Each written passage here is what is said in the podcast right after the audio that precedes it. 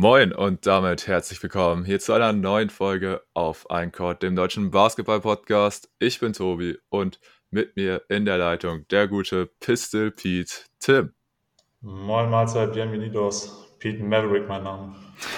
Nice. Also heute mal wieder einen einfachen Spieler. Ich glaube, den sollte auch jeder unserer Zuhörer relativ schnell auf dem Schirm gehabt haben. Zumindest wenn sie sich ein bisschen mit NBA-Geschichte befasst haben. Denn der gute Pistol Pete was der schon alles so für Accomplishments hat. Also ist ja auch äh, in der Top 75 Liste und so. Also das ist schon stabil. Dafür, dass man wirklich so historisch bedingt gar nicht mal, oder ich sag mal so, ist nicht so der Common-Name, würde ich sagen, ne? Von den ganzen History Guys. Ja, liegt wahrscheinlich ein bisschen an der Zeit, in der er gespielt hat. Ne? Ist ja wirklich mhm. eine sehr frühe Legende gewesen. Und ich finde, was man bei ihm wahrscheinlich gar nicht so sehr auf dem Schirm hat, ist, dass er ja eigentlich in der NCAA noch viel mehr und viel krassere Rekorde aufgestellt hat, als dann später in der NBA, ne? Ja, genau. Also das ist halt so ein Name, ja, ist halt wirklich so diese Zeit, so diese 70er Zeit und so. Da könnte es vielleicht sein, falls sich so gerade aktuelle Fans so noch nicht wirklich mit der NBA beschäftigt haben, mit der History und so, dass man dann vielleicht sogar echt den Namen von fast allen Top 75 Spielern so fast mit am wenigsten gehört hat. Aber trotzdem stabiler Typ auf jeden Fall gewesen. Vielleicht kann man ja zudem auch nochmal in irgendeiner Form später Content machen. Aber heute soll es nicht um den guten alten Pistol Pete gehen, sondern ja, heute sprechen wir über unsere finalen NBA Awards aus der Saison 2022, 2023. Wir hatten ja im Januar schon mal unsere Mid-Season Awards aufgenommen. Seitdem ist einige Zeit vergangen und ja, da möchten wir jetzt in dieser heutigen Folge nochmal über unsere finalen Awards zum Ende der Saison sprechen und natürlich auch über unsere ja, All-NBA-Teams. Und ja, ansonsten, was kann man groß noch sagen? Playoffs stehen kurz bevor. Wir haben noch, ein paar Spiele in der Regular Season zu gehen. Und ja, wie geht's dir damit, Tim? Wie stehst du gerade so aktuell zur NBA?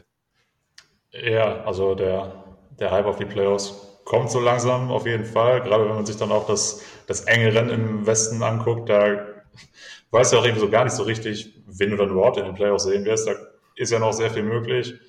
Gerade die Play-ins werden schon eine Schlacht werden und es sind jetzt ja nur noch wenige Tage bis dahin und ja, so langsam schaltet man dann doch wieder so in den Modus, wo man sagt, ey, willst jetzt einfach alles irgendwie sehen, hast nochmal viel mehr Bock auf Basketball wie sonst und äh, ja, gerade nach den schwierigen Anfangsmonaten im neuen Jahr dann immer, ja, ist jetzt eben wieder die Zeit, wo du sagst, so, jetzt geht's rund.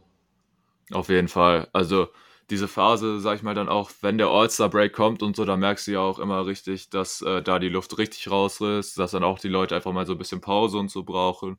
Und dann, dass jetzt so dieser Schlussspurt auf jeden Fall, das dann doch auf jeden Fall schon sehr cool ist, dass da einfach extrem viel auch wieder so passiert ist. Du hast ja jetzt auch schon den Westen angesprochen, wie das da die ganze Zeit hin und her flippt. So, du kannst da gar keinen Überblick, sag ich mal, drüber haben, gerade bei den Play-in-Plätzen, weil das, da ändert sich halt von einer Nacht ändert sich gefühlt alles so. Wird auf jeden Fall jetzt bis zum Schluss spannend sein. Und ja, da kommen wir dann, denke ich, nochmal genauer drauf, wenn es dann auch wirklich ja, vorbei ist und die festen Platzierungen feststehen. Ich denke, da werden wir dann zu den Play-ins oder spätestens zu den Playoffs dann nochmal ausführlicher drüber sprechen. Aber ja, wie gesagt, heute wollen wir uns eher um die Awards kümmern. Und ja, dann würde ich auch so sagen, brauchen wir gar nicht lange drum rum zu quatschen, sondern starten direkt mal mit den ersten Award. Und dann würde ich sagen, starten wir einfach mal mit dem Award für den Six Man of the Year. Und wir machen es hier ja ähnlich äh, wie schon bei unseren äh, Mid-Season Awards, dass wir halt beide jeweils Kandidaten nennen, die wir da haben. Und ja, gerade bei diesem Award würde ich sagen, gibt es eigentlich, finde ich, nur zwei klare Frontrunner, zwischen denen in meinen Augen die Entscheidung fallen muss. Ich bin gespannt, wie du das siehst. Ich würde jetzt einfach mal meinen dritten Kandidaten reinnehmen. Da habe ich jetzt einfach jemanden aufgeschrieben, so ich denke, er wird es nicht gewinnen, aber er wäre so ein Prototyp-Typ dafür, dem ich es auf jeden Fall zutrauen würde, im Laufe seiner Karriere das Ding irgendwann zu gewinnen, weil er auch jetzt in dieser Saison wieder eine gute Saison von der Bank gespielt hat. So, ich denke, viele würden auch so Namen wie Norman Powell jetzt erwarten. Der wäre, könnte man quasi genauso gut nennen. Ich habe jetzt einfach, weil ich noch einen anderen Namen in den Raum werfen wollte, habe ich hier Malik Monk von den Sacramento Kings aufgeschrieben. Auch so dieser ja, typische sechste Mann, sag ich mal, der von der Bank kommt, der einfach ja, draufhaut und ja, ist einfach in dieser Saison auch in Sacramento, ja, bei einem neuen Team, finde ich, einfach eine gute Rolle gespielt hat. Da der Kentucky Backcourt mit De'Aaron Fox einfach generell eine coole Story gewesen, so wie die gesamte Sacramento Kings Mannschaft in dieser Saison. Und ja, für mich deswegen Monk, einfach weil er für mich so ein bisschen die bessere Story insgesamt hatte als Paul, habe ich mich für ihn entschieden. Bringt auch nochmal einfach ein bisschen mehr Playmaking mit. Und ja, deshalb er für mich auf der Nummer 3 ich schätze mal, den hast du jetzt nicht bei dir auf der Liste stehen, Tim, oder? Nee, der steht bei mir tatsächlich nicht auf der Liste. Ähm, ich habe an Platz 3 einen Spieler, den hatte ich, glaube ich, bei den Mid-Season Awards an 2 und da warst du nicht so erfreut, weil du den Spieler nicht so magst. Aber ja, ich möchte einfach auch hier wieder einen Spieler mit reinschmeißen, der jetzt nicht so dieser typische Six-Man ist. Bei dem Award geht es ja meistens eher um Guards, die von der Bank einfach viel Scoring bringen.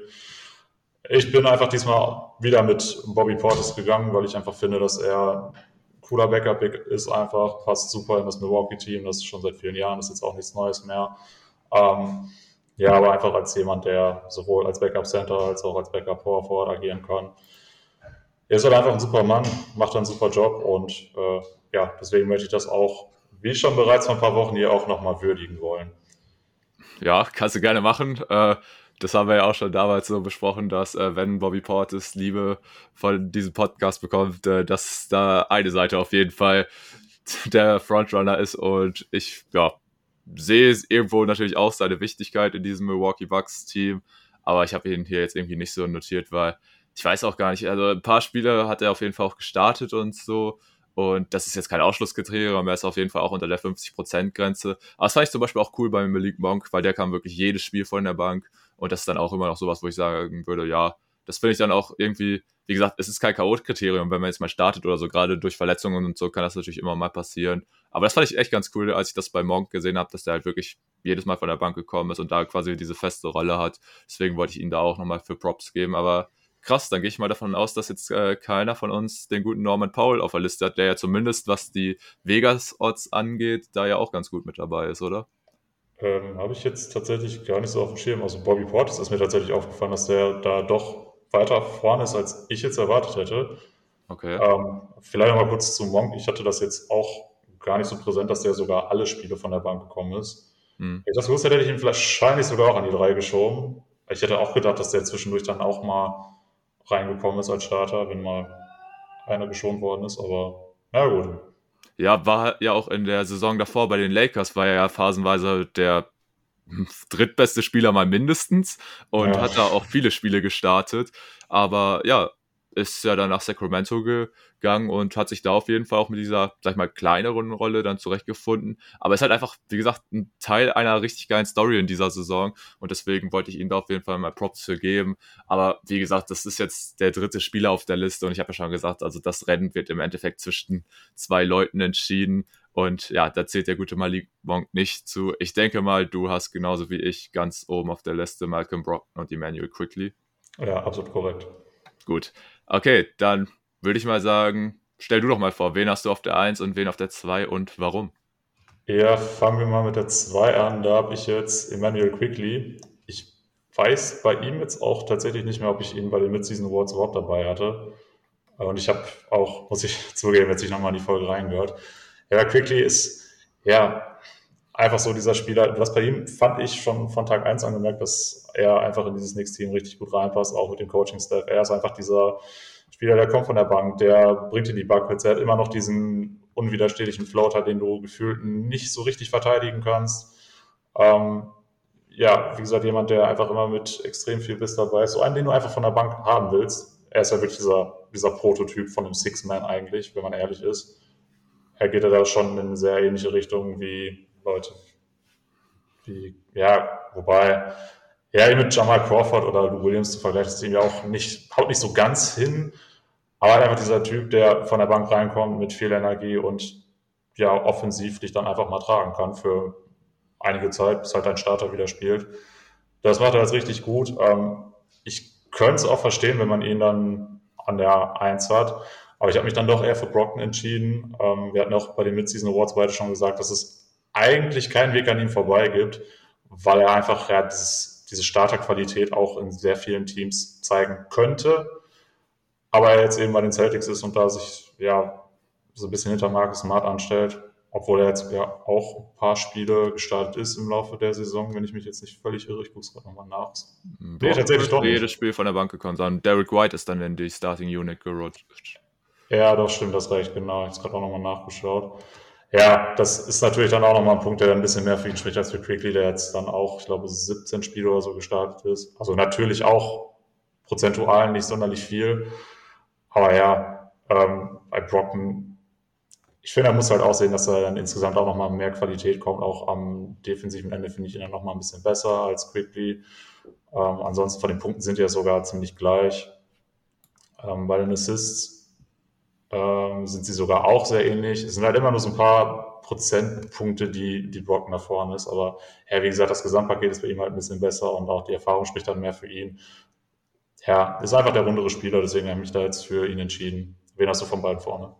Ja, ich habe mich auch schlussendlich für Brocken entschieden fand es auch nochmal krass, dass Quickly jetzt am Ende nochmal so einen Push gemacht hat. Muss ich echt sagen, ich hatte ihn jetzt zu den Midseason Awards auch noch nicht unbedingt so auf den Schirm, beziehungsweise haben wir da ja beide auch so die Einstellung gehabt, dass Brocken das Ding relativ safe hat. Ja, der gute Quickly hat es doch mal ein bisschen spannend gemacht, hat da echt nochmal einen guten Push am Ende gemacht.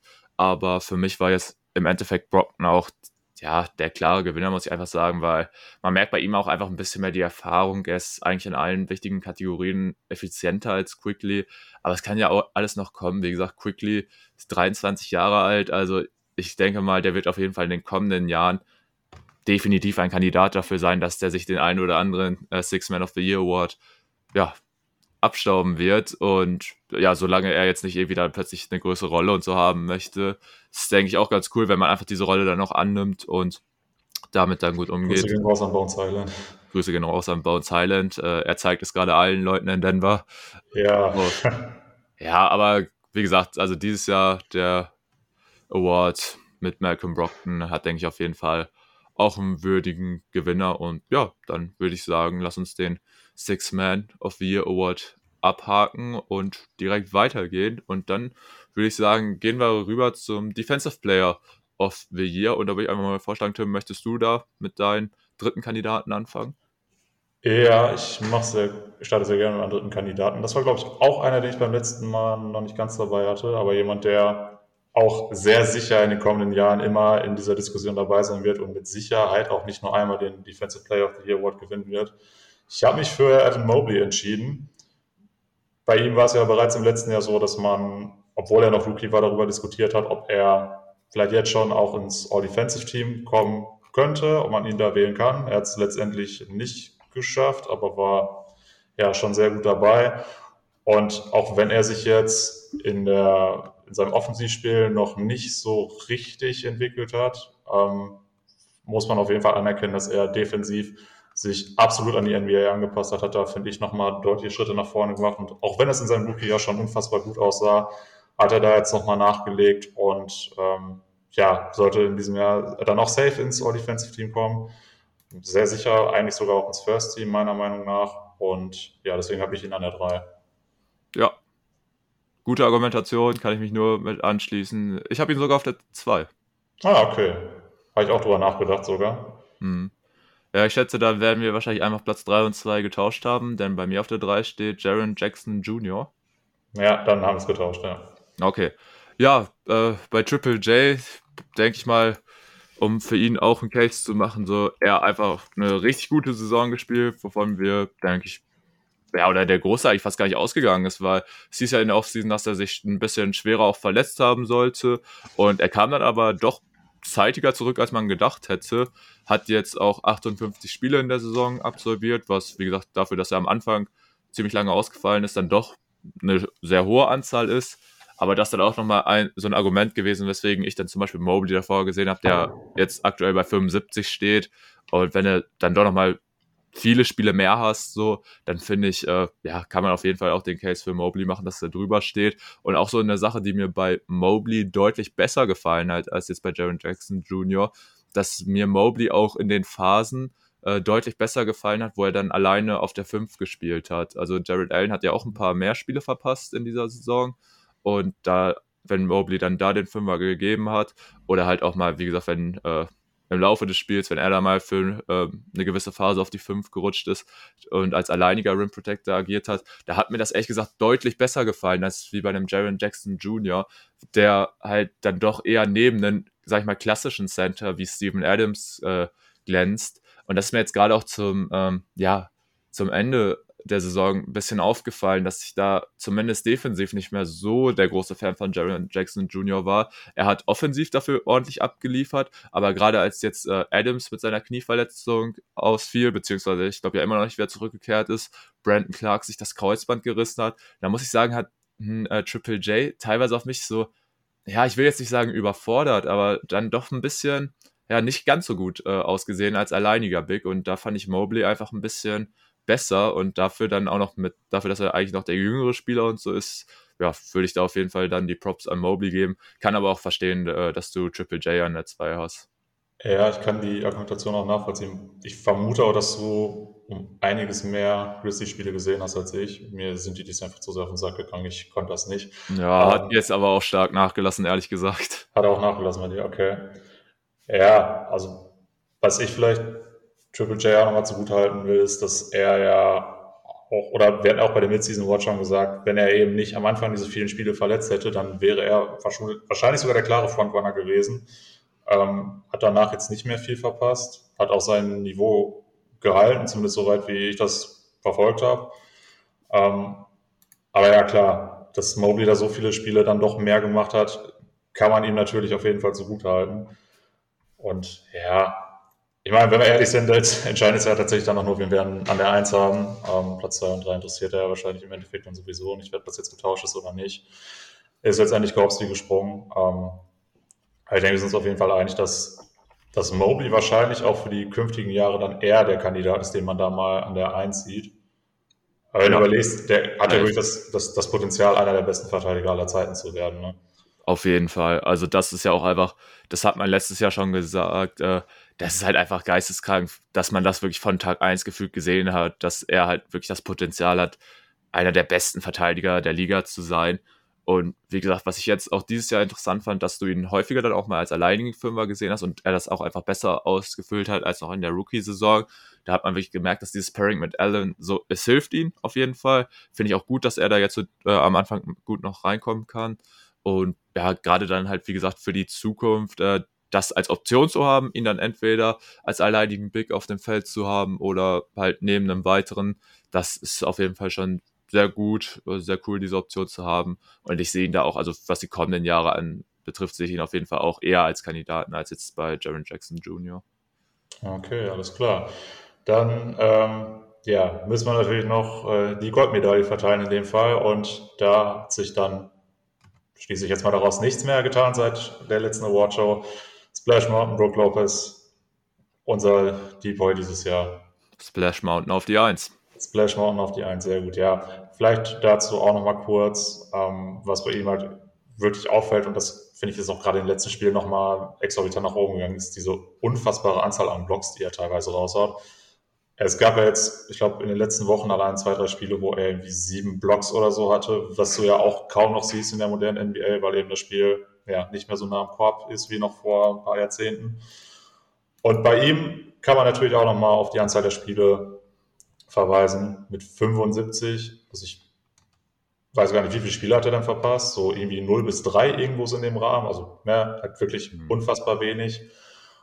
Und er ist halt einfach eine unfassbare Bank. Und selbst in diesem Milwaukee-Team, was ja wirklich gespickt ist mit sehr guten Verteidigern, da gibt es ja dann auch einen Janis neben ihm oder einen Drew Holiday, sticht er einfach trotzdem nochmal hervor mit seinem defensiven Impact. Und deswegen denke ich, es sollte es keine Diskussion sein, dass er diesen Titel dieses Jahr gewinnen sollte.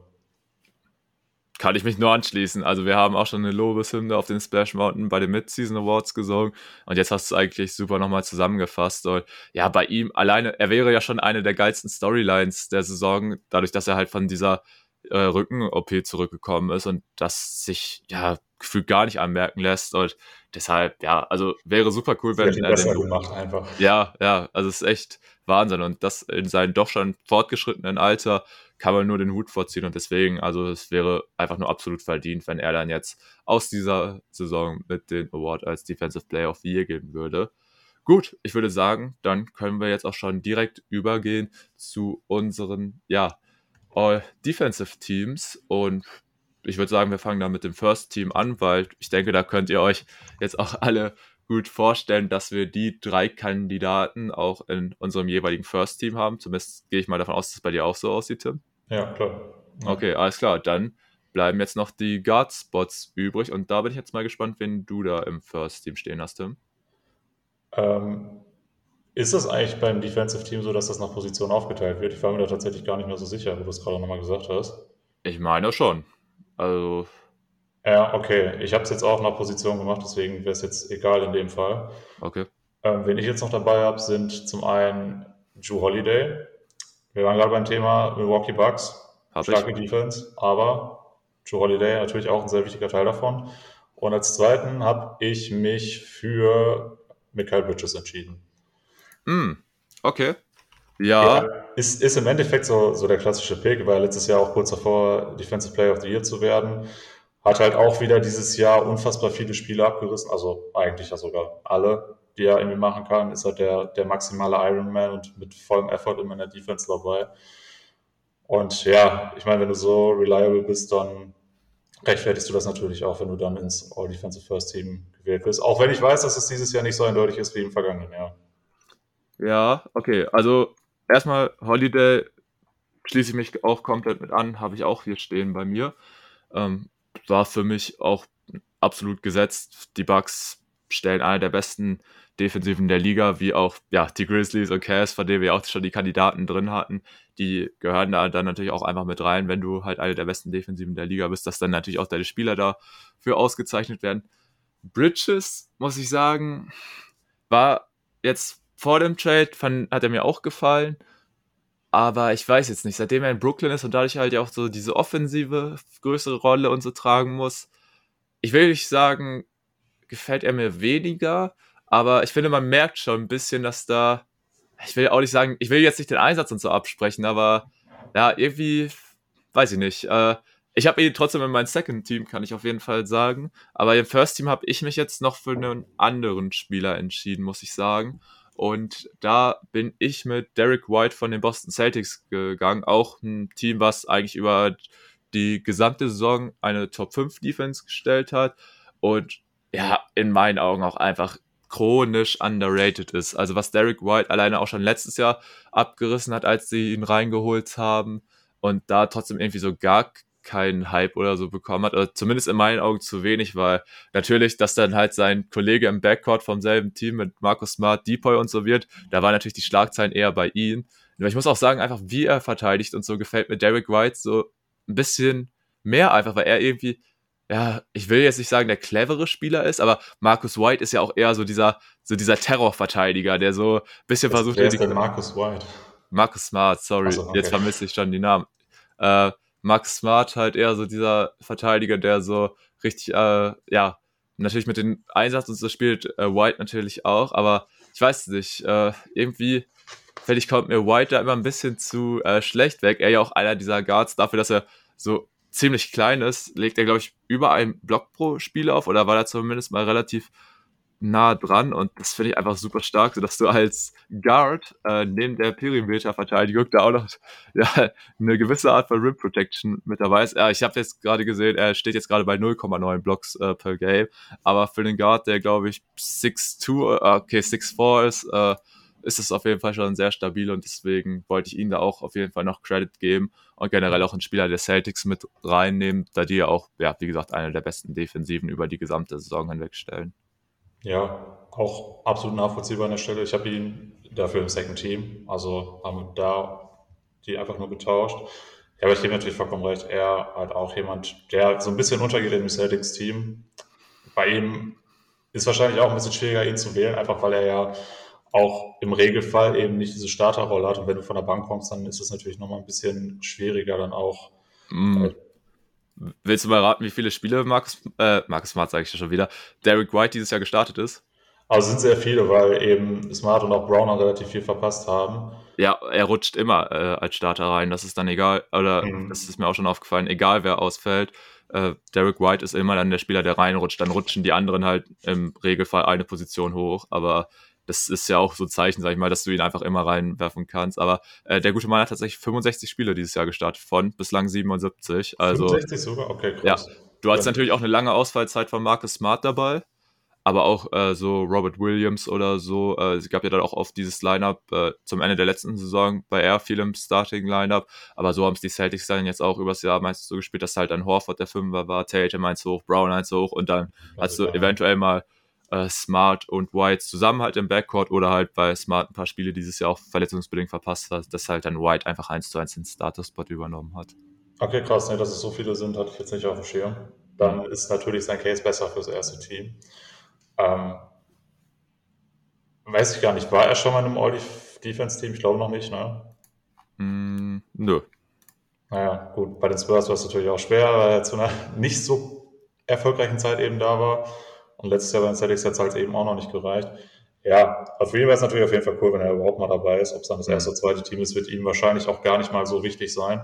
Mhm. Ähm, dem kannst du in beide Richtungen auf jeden Fall argumentieren. Und für ihn würde sich auch mega freuen, wenn das als erste schafft, weil ich ja auch ein großer Derek White-Fan war die ganze Zeit. Mhm. Deswegen, okay. Ähm, willst du da mit dem All-Defensive Second Team weitermachen? Ja, kann ich gerne machen. Also wie gesagt, ich habe hier den guten Michael Bridges drinstehen, den du bei dir im First Team hast. Und dann war ich jetzt noch am überlegen, wenn ich noch als äh, Guard mit reinnehme da war bei mir die Überlegung zwischen Alex Caruso, der es schlussendlich auch bei mir geworden ist. Ich hatte da ein bisschen Bedenken aufgrund der Anzahl der absolvierten Spiele, weil der Kandidat, den ich jetzt hier drin stehen habe, da kann ich mir auch wirklich vorstellen, dass einige sagen, boah, der, aber ich fand, der hat eine Bombensaison gespielt oder spielt eine Bombensaison und das ist Javon Carter, wäre jetzt bei mir tatsächlich der vierte Spieler der Milwaukee Bucks, der hier drin steht, weil Janis Antetokounmpo steht bei mir auch noch mit äh, drin im Second Team. Und Carter, halt, finde ich einfach, der ist eine der heftigsten Stories, so wie der sich entwickelt hat, als Spieler, den die Nets halt gewaved haben. Und jetzt bei den Bucks, letztes Jahr halt, sag ich mal, im Laufe der Saison reingekommen, sich die Riesenrolle gespielt, aber in diesem Jahr auch fast die Hälfte seiner Spiele gestartet ist und einfach so die Teil des eigentlich geilsten defensiven Backcourts der Liga ist. Also wenn ich dann einfach sehe, wie er und Drew Holiday da die äh, gegnerischen Creator und so einfach ja, richtig äh, in die Mangel nehmen, das ist schon einfach richtig geil zu sehen. Und ja, ich glaube, im Endeffekt wird er wird er nicht reinkommen, so einfach, weil er da wirklich zu sehr ein Rollenspieler ist. Aber gut, ja, Alex Caruso ist irgendwie dann halt so eine Deluxe-Version oder so, würde ich sagen, davon äh, ohne die beiden jetzt groß miteinander vergleichen zu wollen. Aber ja, also im Endeffekt war jetzt bei mir hier die Entscheidung zwischen den beiden. Und ich habe mir aber gedacht, nee, komm, vierter Spieler von den Bucks braucht es dann auch nicht zu sein, da man ja schon Lopez und Holiday im First Team hat. Und deswegen bin ich dann mit Alex Caruso gegangen, da ja auch die Bulls, ja, ich weiß gar nicht, ob man sagen kann, die Bulls spielen eine enttäuschende Saison, aber ich sag mal jetzt mal nicht die beste, aber defensiv sieht es eigentlich auch ganz solide über die Saison weg aus. Da stellen sie auf jeden Fall auch eine Top 10 Defense. Und da finde ich, war dann auf jeden Fall auch Caruso, auch wenn er selbst, wie gesagt, auch ein paar Spiele verpasst hat, ist er dann eigentlich einer der ja, Hauptgründe dafür, dass die Bulls da einfach eine solide Defense aufs Parkett stellen. Ja, also ich habe da jetzt nicht so lange über Javon Carter nachgedacht wie du. Ich habe mich letztendlich auch für Alex Caruso entschieden auch eben aus genau den Gründen, die du genannt hast. Bei den Bulls sieht es defensiv zumindest okay aus. Ähm, ist natürlich auch eine solche Saison für die gewesen. Man hätte es jetzt beispielsweise in Lonzo Ball gehabt, wird es wahrscheinlich sogar noch besser aussehen. Aber das ist ein anderes Thema. Und ja, Alex Caruso ist ja auch jemand, der seit, seit Jahren damit Beständigkeit glänzt, was die Defense angeht. Ähm, ich glaube, er war bisher auch noch nie in einem All-Defense-Team dabei. Höchstens einmal im Second-Team. Habe ich jetzt nicht im Kopf, habe jetzt auch nicht nachgeschaut, aber ja, er ist auf jeden Fall jemand, den man da in Betracht ziehen sollte. Und ja, wie gesagt, wir haben jetzt auch beide da drin. Ich denke, er hat auch auf jeden Fall einen sehr guten Case, dann von den Votern da reingewählt zu werden. Okay, ja, dann äh, Janis habe ich auch schon gesagt, dass ich ihn damit bei habe. Hast du ihn auch, auch, drin? Hast du auch ja. drin? Gut, dann habe ich Draymond tatsächlich drin stehen. Ah, den habe ich nicht, okay. Okay, da bin ich gespannt, wen du hast. Und äh, als letzten Spieler dann noch Nick Claxton von den Nets. Den habe ich tatsächlich auch. Okay, dann äh, würde ich sagen, reden wir erst einmal über Claxton, ja. der halt einfach eine super Saison gespielt hat oder immer noch spielt. Äh, ich äh, bin da gerade irgendwie schon in der Vergangenheitsform, obwohl die aktuelle Saison ja noch am Laufen ist. Aber ja, wie gesagt, hat sich einfach super etabliert. Äh, hat sich zum Starter gemausert, hat äh, jedes seiner Spiele jetzt gestartet und auf jeden Fall einen ordentlichen Sprung gemacht und einfach teilweise wirklich auch als Anker in diesem Team funktioniert hat. Und das dann auch, sag ich mal, in diesen verschiedenen Brooklyn Nets Teams, also zum einen halt zusammen mit KD zu der Zeit noch, aber jetzt auch nach den Trades und so, war er so ein bisschen die Konstante in diesem Team und hat da einfach, ja, überzeugen können aufgrund seiner Variabilität einfach auch ein guter Spieler, finde ich. War so ein bisschen am überlegen, ob ich ihn oder Bam nehme, aber wollte ihn da auch einfach mal ein bisschen für belohnen und habe mir gedacht, komm, Bam wurde zumindest zum All-Star gewählt, so da äh, gibst du Nick Claxton hier die Auszeichnung äh, fürs äh, Second Team, auch wenn das natürlich in Real Life nicht so die Rolle spielen sollte, aber jetzt habe ich gedacht, komm, Claxton hat sich das schon verdient. Und ja, jetzt bin ich natürlich gespannt, wen du äh, statt Draymond Green hier drin stehen hast. Ähm, ich habe mich für jemanden entschieden, der auch in den letzten Tagen mal verlauten ließ, dass er mal der beste Verteidiger der Liga sein möchte. Äh, nämlich Jane McDaniels. Okay. Ja. Finde ich interessant. So hatte ich jetzt nicht auf der Shortlist oder so. Hat sie äh, nicht, okay. Ich habe mir aber auch ehrlich gesagt nicht so die Riesengedanken jetzt um das äh, MA äh, Defense Team gemacht. Aber ja, ein sehr guter, fähiger Verteidiger. Äh, über die Aussage bin ich jetzt natürlich auch die Tage gestolpert. Da habe ich auch so gedacht, huh, also das ist schon, sag ja, ich mal, eine Ansage. Fand ich, fand ich auch ein bisschen sehr hochgegriffen. Ähm, bei mir war es aber jetzt letztendlich auch so, wie du es gerade gesagt hast, beim Defensive Team machst du dir jetzt nicht so unfassbar lange die Gedanken, auch gerade beim Second Team. So beim ersten hast du halt schnell irgendwie Namen im Kopf, die schreibst du auf, beim zweiten ja, nimmst halt die, die es nicht ins erste geschafft haben und dann überlegst du halt so, okay, wer passt da noch ganz gut rein. Weil ich jetzt eben Klecksen und Janis schon auf den großen Positionen hatte, wollte ich dann eigentlich auch eher ja, nicht ganz so große Flügelverteidiger noch da drin haben. Deswegen habe ich mich jetzt beispielsweise nicht für Draymond oder Bam entschieden. Aber ja, klar, kannst du natürlich auch mit reinwerfen. Das ist jetzt ja, halt so ein bisschen Auslegungssache. Ne? Ja, ist halt auch, denke ich, ein bisschen das Ding, inwiefern man ihnen da den Erfolg für eine gute Defense in Minnesota zuschreibt, weil da muss man ja sagen, dass die sich so gesteigert haben, hat auch wenn er jetzt zum Beispiel hier in dieser ganzen Defense-Geschichte in dieser Saison jetzt noch gar keine Erwähnung gefunden hat, aber Rudy Gobert hat auch seinen Anteil daran, dass äh, die Defense in Minnesota jetzt wieder ein bisschen stabiler dasteht. Hat durchaus, keine gute durchaus. Saison gespielt für seine Verhältnisse, muss man wirklich sagen. Deswegen wurde er jetzt hier auch ja, hat bei uns keine Beachtung gefunden, haben wir uns für andere Spieler entschieden. Aber ich denke einfach halt, was die Wichtigkeit und so angeht, der ist halt ein Draymond, den ich jetzt drin habe, ist einfach nochmal eine ganz andere Nummer für Golden State. Und ich weiß nicht, er halt auch, finde ich, so ein Spieler, ich will jetzt auch nicht so chronisch underrated und so bei ihm sagen, aber man unterschätzt dann doch schon irgendwie einfach, was er für eine Wichtigkeit für dieses Team hat, sowohl offensiv als auch defensiv, weil er ist natürlich ein streitbarer Typ und so, hat viele Aktionen drin, wo man sich so denkt, boah, das ist schon ganz schön drüber, Draymond und so, aber halt einfach, wie gesagt, enorm wichtig für dieses Team. Und deswegen, ja, denke ich, äh, kann man ihn hier auf jeden Fall auch ins Second Team wählen. Aber ja, wie gesagt, also war jetzt auch nicht so die Sache, wo wir uns so super äh, viel Zeit rein investiert haben und so, aber wir wollten es jetzt auf jeden Fall auch der Vollständigkeit halber äh, genannt haben. Und ja, dann würde ich sagen, lass uns das Segment abschließen und mit dem nächsten Award weitermachen. Ja, sehr gerne. Dann habe ich jetzt hier bei mir als nächstes den Most Improved Player auf der Liste stehen. Möchtest du da deinen dritten Platz als erstes vorstellen? Ja, mein dritter Platz ist auch jemand, über den wir, glaube ich, beim letzten Mal noch nicht gesprochen hatten, zumindest nicht so ausführlich. Und das ist Jalen Brunson, der halt mit seinem Wechsel zu den New York Knicks den nächsten Karriereschritt gemacht hat, nochmal deutlich besser geworden ist als im letzten Jahr, wo er bei den Mavs ja schon unfassbar gut aussah, aber jetzt eben auch nochmal den Punkteschnitt extrem angehoben von 16 auf 23,6 Punkte. Auch bei den Assists von 4,8 auf 6,1 macht er da nochmal einen ordentlichen Schritt nach vorne. Und er ist halt auch aus diesem Team überhaupt nicht wegzudenken. Wenn man überlegt, bei den Mavs war er zwar meistens schon Starter, er war jetzt nicht so hundertprozentig safe gesetzt. Mit den Playoffs hat sich das dann, glaube ich, noch ein bisschen verschoben. Aber Knicks ist er eben der unangefochtene Starter. Er hat ja auch so ein bisschen seine Kritiker Lügen gestraft, die ihm vor der Saison dann so ein bisschen nachgesagt haben, dass er jetzt ja auf einem Vertrag sitzt, den er wahrscheinlich nicht rechtfertigen wird. Und er hat sogar mehr getan als nur das, denn ja, ähm, er ist auf jeden Fall ein Max-Player, das hat er jetzt bewiesen. Und ja, für diesen Schritt, den er da gemacht hat, möchte ich ihn auch auf jeden Fall hier würdigen. Und ich weiß gar nicht mehr, hattest du ihn beim letzten Mal schon dabei? Oder hast du ihn jetzt dabei? Mm, ich glaube, die Antwort ist auf beide Fragen nein.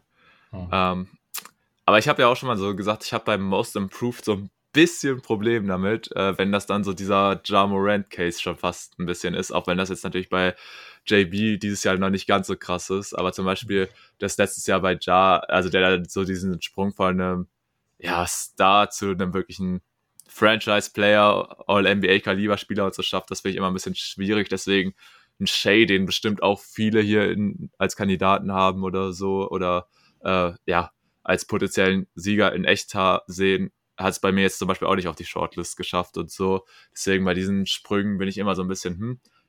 Brunson, muss man ehrlich sagen, hätte sich das alleine schon verdient, dass er irgendwie für diese starke Saison belohnt wird. Weil, Spoiler, ich habe ja auch bei den All-NBA-Teams drin, All-Star wurde er auch nicht. Und eigentlich muss man echt sagen, nach dem Bombenjahr, was er jetzt in New York abgeliefert hätte, hätte er sich das irgendwie verdient, mit so einem Award nach Hause zu gehen. Ich habe mich jetzt aber tatsächlich für einen anderen Spieler entschieden der auch einen starken Sprung gemacht hat, der sich dieses Jahr zum All-Star gemacht hat und ich glaube, den hatten wir letztes, Jahr, letztes Mal bei den Mid-Season Awards auch schon beide genannt.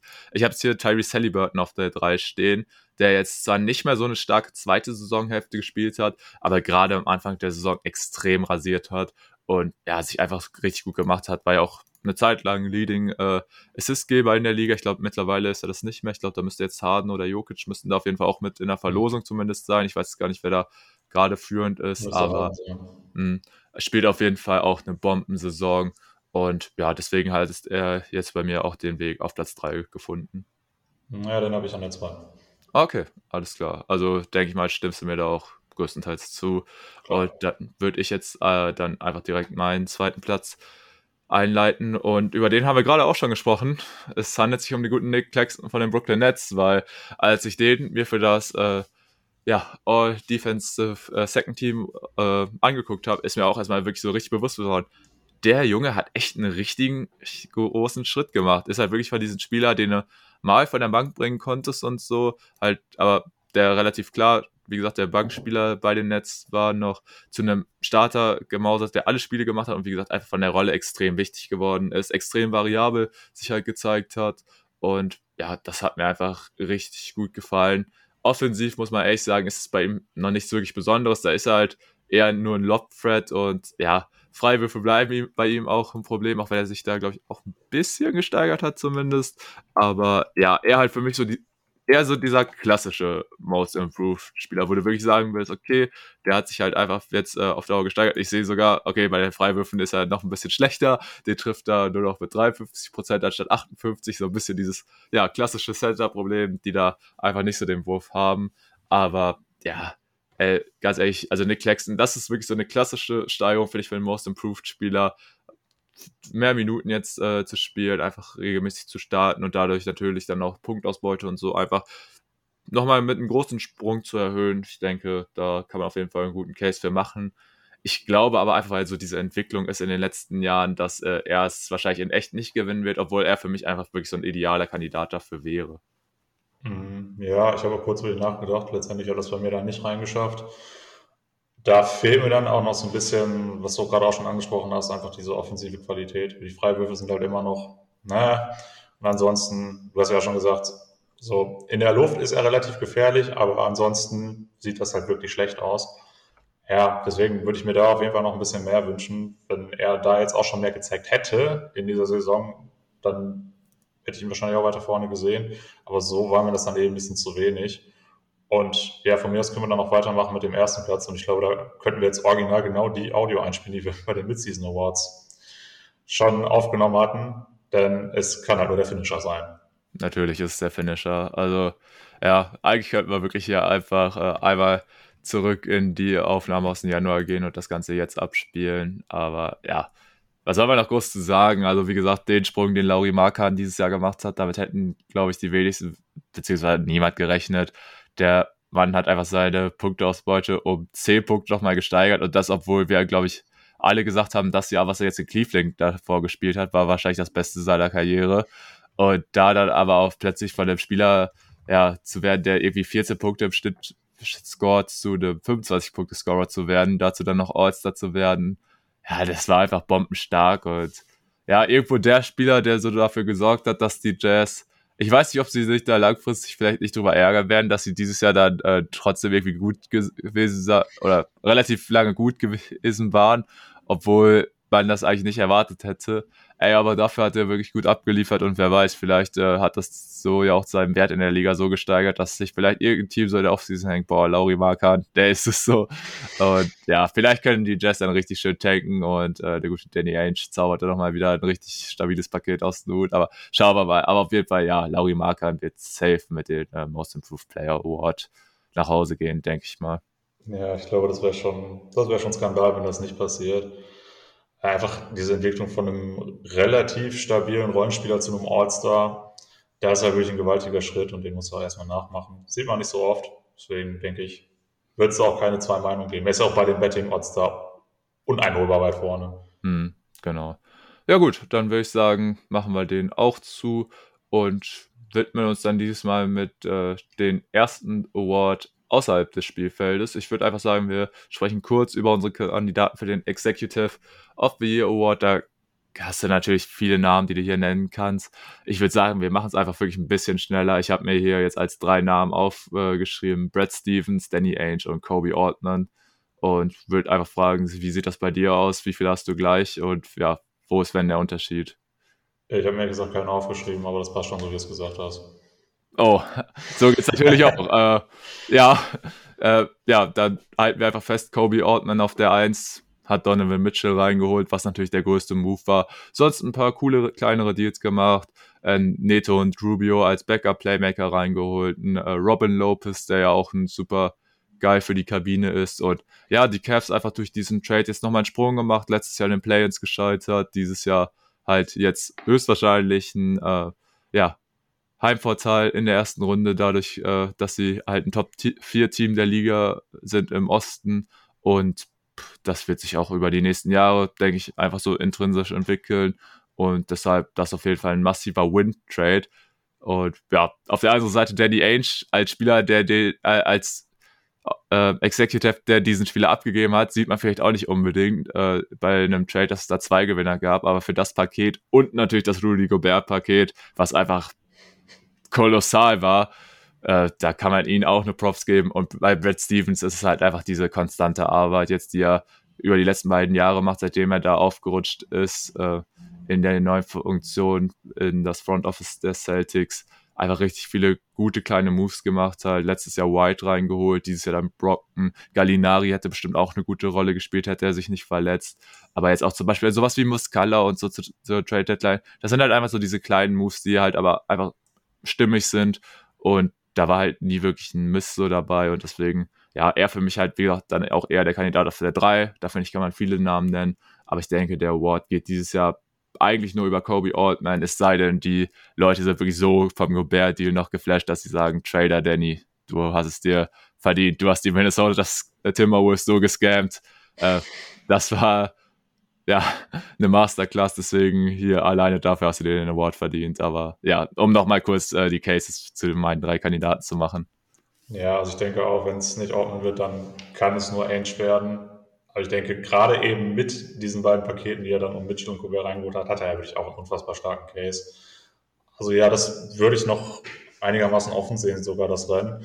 Aber ja, Brett Stevens ist eigentlich auch so ein richtig guter Name, den man jetzt als dritten Namen nochmal da reinschmeißen kann. Ich denke, eine Chance wird er eben nicht haben, weil die anderen beiden da eben diese richtig großen Moves gemacht haben. Aber ja, wie gesagt, wie du gesagt hast, Stevens macht halt die kleinen Dinge unfassbar richtig in einer enormen Konstanz. Das kann man auch würdigen. Aber ich denke, ja, die anderen beiden, die haben einfach mit den großen Moves ihn da jetzt so ein bisschen, sind ihn da ein bisschen enteilt. Okay, dann würde ich sagen, lass uns direkt weitermachen und ich würde sagen, lass uns doch mal über die Neulinge in dieser Saison sprechen. Lass uns über den Rookie of the Year sprechen. Da hat sich äh, bei mir tatsächlich ein wenig was verändert seit den Mid-Season Awards. Ich sag mal so, zwei von drei Spieler sind gleich. Und der eine, denke ich, willst du jetzt vielleicht nicht mitrechnen, dass er noch dabei steht. Aber Walker Kessler hat bei mir seinen dritten Platz so gesehen verteidigt, den er auch schon bei Mid-Season Awards hatte. Bombensaison gespielt, hätte kaum einer mit gerechnet, dass er da wirklich so eine große Rolle halt auch in Utah spielt, direkt von Anfang an. Und so ein bisschen, ja, als Gobert Light agiert hat. Und ja, das halt, wie gesagt, ich kann ja jetzt einfach meinen Case vom letzten Mal mit äh, einbauen oder könnte ich theoretisch, aber ich glaube, da braucht man auch gar nicht mal mehr so viel zu sagen. Ich denke, wir alle wissen, Walker Kessler spielt eine überragende Rookie-Saison. Und ja, wäre jetzt eigentlich nur meine Frage, steht er bei dir auch noch auf der Shortlist oder hast du dich da wieder für andere entschieden? Nee, er steht bei mir diesmal auch auf der 3 tatsächlich. Ah, okay, okay. Da bin ich jetzt mal gespannt. Auch ein bisschen daran, dass ein anderer Spieler, den ich letztes Mal dabei hatte, halt so ein bisschen abgebaut hat und nicht mehr so äh, im Fokus ist. Du kannst dir vielleicht auch denken, über wen ich da spreche. Ich schätze, wir haben beide Benedict Matherin dann nicht mehr drin. Ja, genau. Genau so sieht's aus. Okay, interessant. Dann könnte ich mir sogar vorstellen, dass unsere Top 3 deckungsgleich ist. Ähm, Gehe ich jetzt auch stark von aus. Ja, Kessler, wie gesagt, dass er halt auch ein Spieler gewesen, von dem hast du gar nicht so die unfassbar große Erwartung eigentlich gehabt. Aber ähm, er hat alle Erwartungen übertroffen.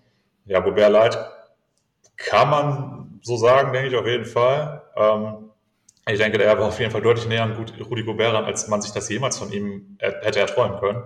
Ist halt so ein bisschen die Frage, inwieweit er das dann auch über weitere Saisons dann bestätigen kann. Gerade dann, wenn man sich halt mehr auf ihn eingestellt hat und auch so ein bisschen mehr seine Schwächen, ähm, Schwächen ausmachen kann. Aber ja, die Saison, die er jetzt gespielt hat, war halt unfassbar stark und deswegen ist er dann bei mir auch nochmal hochgerutscht und jetzt auch in meinen Top 3 gelandet am Ende. Schön, das freut mich echt. Gut, dann äh, kann man, denke ich, einfach raushauen. Wir beide haben auf Platz 2 J-Dub. Korrekt. Okay, alles klar. Also Jalen Williams mit AL hier von den OKC. Ja, ey, aber ich glaube, mittlerweile hat sich das echt durchgesetzt, dass die Leute wissen, dass äh, der hier, der Wing J-Dub halt heißt und der Big J Will. Aber ja, pff, was der Junge jetzt auch nochmal gerade jetzt auch in den letzten Spielen rausgehauen hat. Ich glaube, jetzt letzte, vorletzte Nacht war irgendwie 37 Punkte Spiel und so dabei. Sau stark einfach. Äh, was mir auch sehr gefällt, ist er auch mal äh, mehr in der Rolle des Creators sich ausprobieren kann, gerade in so Spielen, wo er einen SJA vielleicht mal ausgesetzt hat oder so. Da hat er mir auch schon sehr interessante Flashes gezeigt. Und ja, einfach auch eine super Saison gespielt. Und das für so ein Late Lottery Pick, ich glaube, er wurde ja an 12 oder so gepickt, muss man echt sagen, die Erwartungen eigentlich overperformed. Also, dass er da sich so klar und nochmal, sag ich mal, in dieses, äh, ja, ich will jetzt nicht sagen, mit ins Rennen eingeschaltet hat, aber eigentlich muss man ja sagen, es war hinter unserem ersten Platz, Paolo Banquero, war es ja schon irgendwo ein Rennen noch dahinter. Und dass zum Beispiel so Maverin da jetzt äh, nochmal rausgerutscht ist und dafür J-Dub, finde ich jetzt relativ klar den zweiten Platz inne hat, kann man ihm auf jeden Fall, denke ich, auch dicke Props zu geben.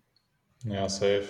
Und ich finde es halt bei ihm auch erwähnenswert, dass er halt auch entscheidenden Anteil daran hat, dass die Thunder sich jetzt wirklich noch Chancen auf die Playoffs erhoffen können.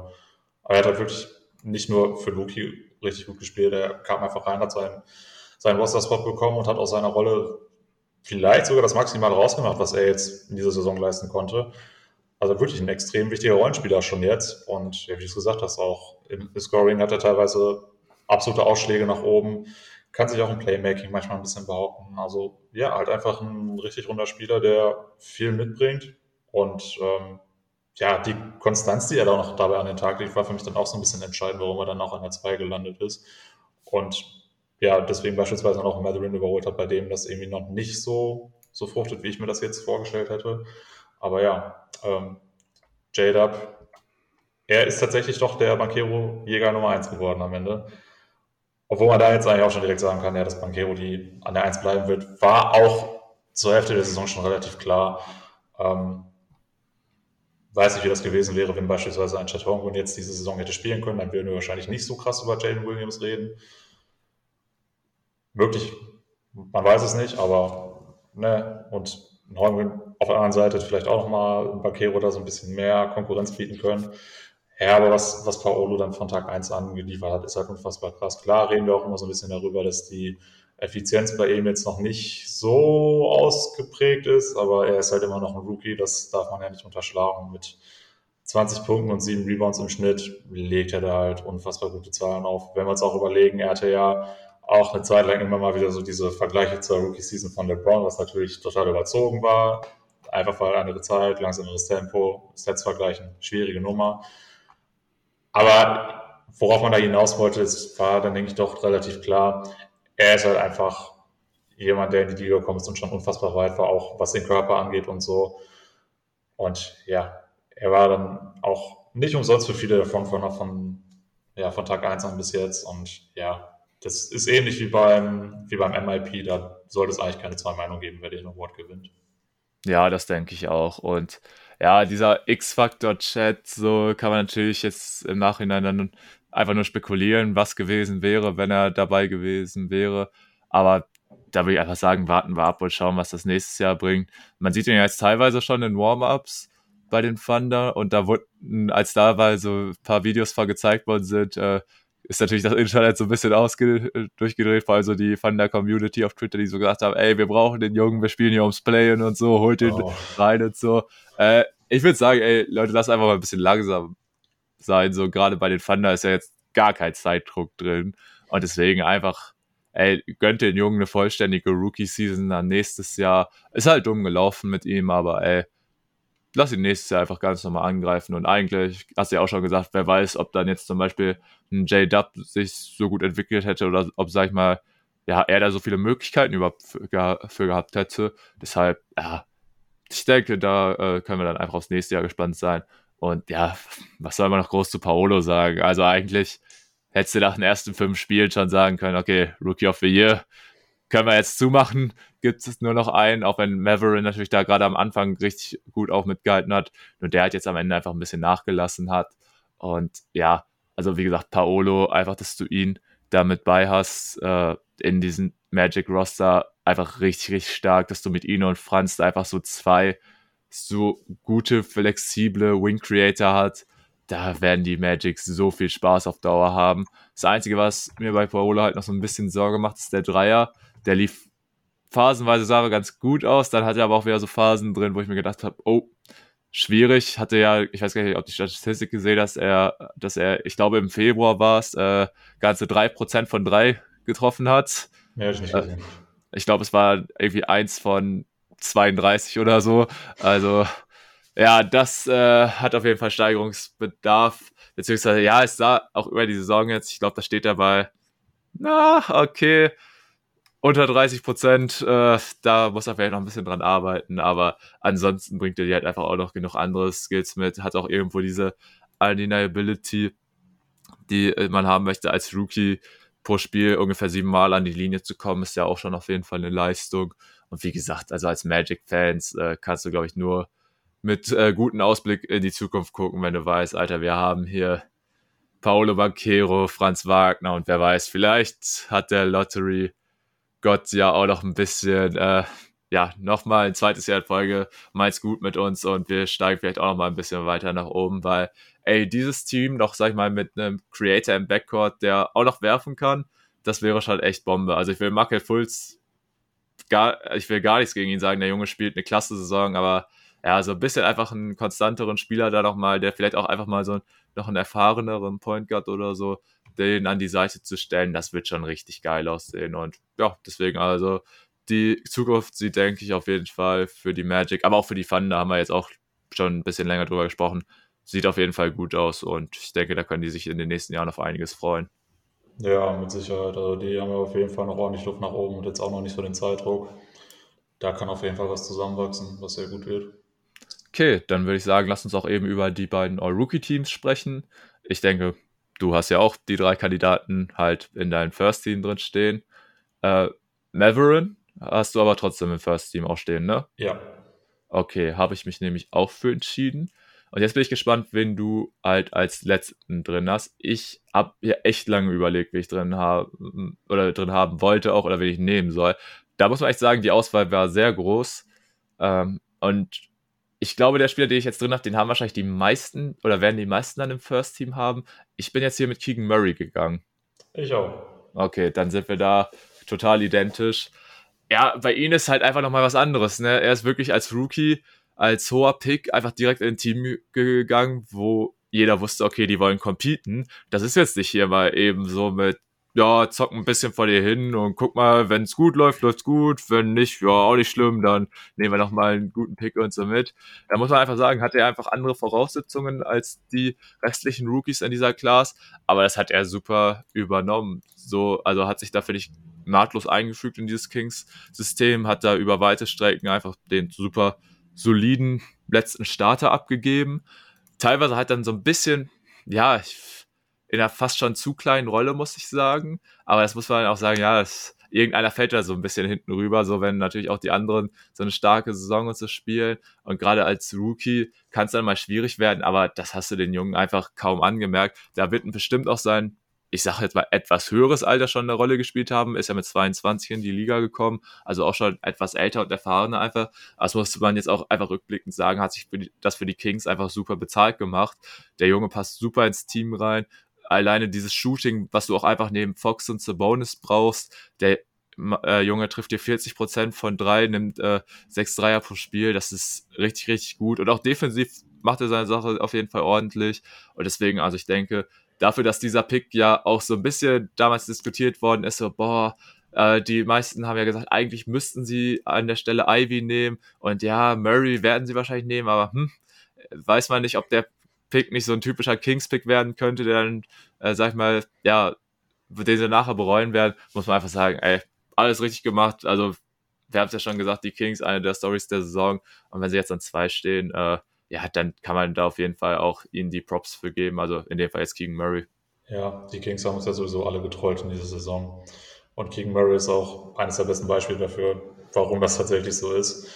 Ähm, was ich jetzt noch ergänzen wollen würde, ist, dass er jetzt auch vor ein paar Tagen den Rekord von Donovan Mitchell für die meisten Dreier in einer Saison von einem Rookie gebrochen hat. Äh, wird er auch noch ein paar draufschrauben in den letzten Spielen. Ist wahrscheinlich dann auch der Erste, der über 200 landet. Also, ja, da auf jeden Fall ein richtig guter Fit für das Team. Muss man sich auch mal überlegen. Äh, der wird gepickt als Rookie, muss direkt eine wichtige Rolle bei Team erfüllen, was unter allen Umständen irgendwie in die Playoffs kommen möchte. Und da ist ein Team, was einfach sogar deutlich besser performt, als es alle erwarten. Und das ist eben unter anderem auch auf ihn zurückzuführen, weil er eben sofort richtig gut in das Team integriert wurde und perfekt funktioniert. Also haben die Kings da doch alles richtig gemacht. Ja, muss man echt sagen. Also bei ihm tat es mir ja auch schon fast so ein bisschen leid. Also er, so der Disrespect gegen ihn teilweise. Also ich erinnere mich da an ein Foto auch bei der Draft. Äh, da wurden halt die ersten drei Picks und Jaden Ivy, die haben so ein Gruppenfoto zusammen bekommen oder so. Das dann auch so die NBA oder so. Ich glaube, es hat sogar die NBA gepostet, von wegen, ja, Future looking bright und so. Und ich habe mir so gedacht, ey, äh, keine Ahnung, warum hat man ihn jetzt rausgelassen? So, packe ich doch einfach mit drauf. So, habe ich halt irgendwie nicht ganz so verstanden. Aber ja, ich glaube, das war einfach wirklich, da hat einfach die Mehrheit so gedacht, oh, da haben die Kings ein bisschen was Kontroverses gemacht, so, oder was so der, die Allgemeinheit vielleicht als kontrovers hätte ansehen können. Das wird bestimmt in die Hose gehen, aber nein, muss man sagen. Kings alles richtig gemacht, King Murray Bombensaison gespielt und ja, steht ja jetzt auch, wie gesagt, verdient dann bei uns beiden im First Team. Wobei ich echt sagen muss, ich habe überlegt, aber wie gesagt, einfach dadurch, dass er halt diesen Faktor mit den wirklich kompetitiven Basketball und so hat, ja, das war auf jeden Fall am Ende der ausschlaggebende Punkt für ihn. So, das heißt, wir sind bei den First Team gleich. Äh, möchtest du mal dann, ich weiß nicht, den ersten Kandidaten bei dir im Backcourt, äh, im Second Team vorstellen oder generell dein Backcourt? Ähm, ja, bei den Rookies ist es jetzt halt tatsächlich so, dass man da nicht auf Position achten muss. Ach, das stimmt. Hab ich habe es ein bisschen unterbewusst äh, tatsächlich gemacht. Ähm, stimmt. Ich müsste gerade mal gucken. Ich glaube, bei mir würde es nicht ganz hinkommen. Ähm, ich sage jetzt einfach mal einen Spieler und dann kannst du sagen, ob du ihn auch hast. Ja. Jaden Ivy. Ja. Hast du? Ja, aber muss ich auch sagen, war ich nicht ganz mit zufrieden, ehrlich gesagt. Also, beziehungsweise, ich habe ja doch so ein bisschen in den Positionen gedacht. Ich hatte tatsächlich erst an einen anderen Backcourt-Spieler, hatte ich gesagt, wo ich gesagt habe, der muss auf jeden Fall rein. Und Jaden Ivy, ja, ich weiß nicht. Detroit dieses Jahr auch irgendwie natürlich enttäuschend. Klar, wenn mit Kate dein, ja, nominell eigentlich bester Spieler sehr früh sich aus der Saison verabschiedet und du eigentlich weißt so, ah, okay, das wird doch nichts mit angreifen und so, ja, ich weiß es nicht. Aber ich fand ihn nicht schlecht, so muss ich sagen. er, er auch in so einer Situation, er muss sich auch gefühlt äh, in jedem Spiel einen neuen äh, Big Man Part und so gewöhnen, mit dem er dann das Pick and Roll und so läuft. Das ist ja auch ziemlich krass, aber ja, Wobei, er hat sich jetzt gegen Ende nochmal gesteigert, muss ich sagen. Aber bei ihm auch so Effizienz, finde ich, ist noch nicht da, wo sie, wo man sie natürlich gerne hätte und so. Aber er steht jetzt bei mir schlussendlich auch drin. Aber ja, wie gesagt, ich hatte da tatsächlich noch eher einen anderen Namen, wo ich gesagt habe, der muss auf jeden Fall rein. Den will ich jetzt auch einfach mal raushauen. Ja, und das äh, ist der gute Andrew Namport, wo man echt sagen muss, haben die Pacers einen absoluten Stil gelandet. Also den, ich glaube, am Anfang der zweiten Runde, ich glaube, an 31 oder 32 zu nehmen und ey, der Junge ist ja so ein geiler Rollenspieler. Also wenn ich jetzt den Namen höre, denke ich wahrscheinlich, oder werde ich wahrscheinlich noch über die nächsten fünf Jahre als erstes an diesen Game Winner gegen die Lakers denken, den er da versenkt hat, der extrem geil war. Und auch einfach so, also der Junge auch einfach immer reingerutscht, sobald er gebraucht wurde, hat, durfte auch einen Großteil seiner Spiele tatsächlich starten. Aber ja, finde ich, hat dem Team einfach richtig viel gegeben. Halt auch so eher dieser klassische Organisator Point Guard, würde ich schon fast sagen, aber auch so richtig gut im Zusammenspiel, dann zum Beispiel mit einem Halliburton und so. Und einfach, ja, ein bisschen ruhigerer Spieler und so. Und dann gerade auch dieser Kontrast so ein bisschen zusammen äh, mit Maverin fand ich ganz interessant, weil bei Maverin hast du ja, finde ich, im Laufe der Saison schon so ein bisschen gemerkt, so, okay, auf den haben sich den Gegner so ein bisschen äh, eingestellt mit seinem Kopf durch die Wand und drauf ballern, was geht und so. Bei Nemhard hat das einfach, finde ich, schon irgendwie von Beginn an ein bisschen kontrollierter und so gewirkt was natürlich auch an den unterschiedlichen Spielertypen und so liegt. Aber wie gesagt, also finde Lampard für mich absolut der Stil dieser Draft-Class, äh, was der da jetzt in dieser Rookie-Saison abgeliefert hat. Äh, da werden die Pacers, die werden auf jeden Fall sehr zufrieden auf diese Draft zurückblicken mit den beiden Jungs. Ja, das glaube ich auch. Ich habe von ihm jetzt leider nicht so viel gesehen, aber bei mir hat es auch ins Team geschafft. Wie du schon gesagt hast, eigentlich der Stil des Drafts, oder zumindest der, der gemessen an der Position am krassesten überperformt hat, würde ich auch sagen. Ähm, ja, ich finde, bei ihm ist es manchmal ein bisschen schade, wenn, wenn er neben Halliburton so ein bisschen untergeht. Und wie du sagst, er ist eigentlich ein guter Organisator. Und wenn er da noch mehr Touches bekommen würde oder Halliburton im Gegenzug weniger, dann würde er wahrscheinlich sogar noch deutlich mehr glänzen können.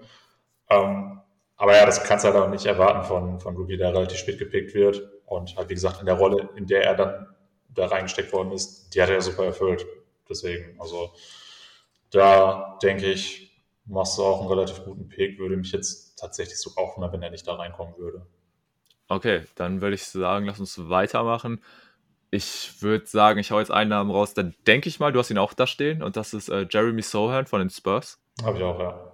Okay, ja. Also auch ein Spieler, ich denke, wir alle haben relativ wenig Spurs dieses Jahr geschaut, aber er hat tatsächlich, also nicht nur wegen seinen auffälligen Frisuren, einfach ein interessanter Spieler und auch nicht nur wegen den einhändigen Freiwürfen.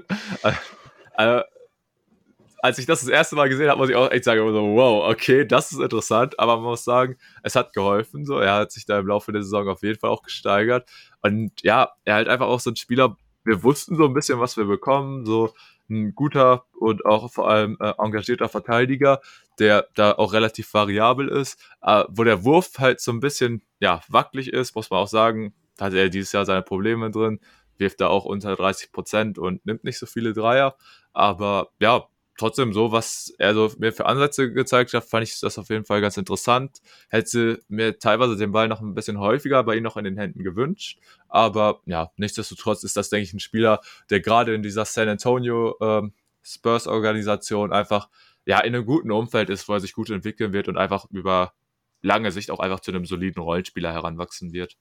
Ja, klar, mit Sicherheit. Ich, ich finde es auch krass. Wir haben nicht viel von den Spurs gesehen, aber das, was am meisten in Erinnerung bleibt, ist einfach dieser Typ, zum einen mit seinem Look und zum anderen mit seiner, ja, nennen wir es mal Wurftechnik. Finde ich auf jeden Fall cool, dass, dass so, das ist, was von den Spurs in Erinnerung bleibt. Nicht so wie noch vor ein paar Jahren, so dieser, dieser geile Teambasketball und so. Nee, nee, es ist einfach dieser eine Typ, der halt einfach speziell ist und anders ist. Ja, Zeiten ändern sich, ne? Zeiten ändern sich. Dann würde ich auch mit dem nächsten Spieler weitermachen. Und da habe ich mich für Tari Eason von den Houston Rockets entschieden. Und das war tatsächlich der Spieler, wo ich sogar fast am Überlegen war, den äh, mit Murray zu tauschen. Aber da habe ich mir gedacht, so, ne, das kannst du nicht bringen. Aber ey, Tari Eason, so ein geiler Spieler. Also, was der teilweise für Defensivsequenzen und so hatte, da habe ich mir echt so gedacht, boah, also da haben die Rockets, dafür, dass die den ja auch, ich weiß gar nicht, ob Eason noch in der Lottery war oder ja, ah, nee, er war an Position 17, sehe ich gerade. Mhm. Aber da auf jeden Fall auch nochmal einen sehr, sehr guten Pick äh, an der Draft-Position gemacht. Also da kann man ja, denke ich, auch sagen, oder jetzt schon sagen, da haben die Rockets einfach einen guten Defensiv-Rollenspieler wahrscheinlich für die Zukunft dazu gewonnen. Und das ja, kann man auch einfach nur lobend hervorheben. Also wie gesagt, ich habe mir natürlich auch nicht gerne äh, Houston-Spiele dieses Jahr angeguckt. Aber wenn. Nur dieses Jahr. Ja, also zieht sich ja jetzt auch schon ein bisschen da. Aber wenn man da wirklich äh, jemanden positiv hervorheben wollte, dann muss man echt sagen, dann war es vor allem Tari Easton.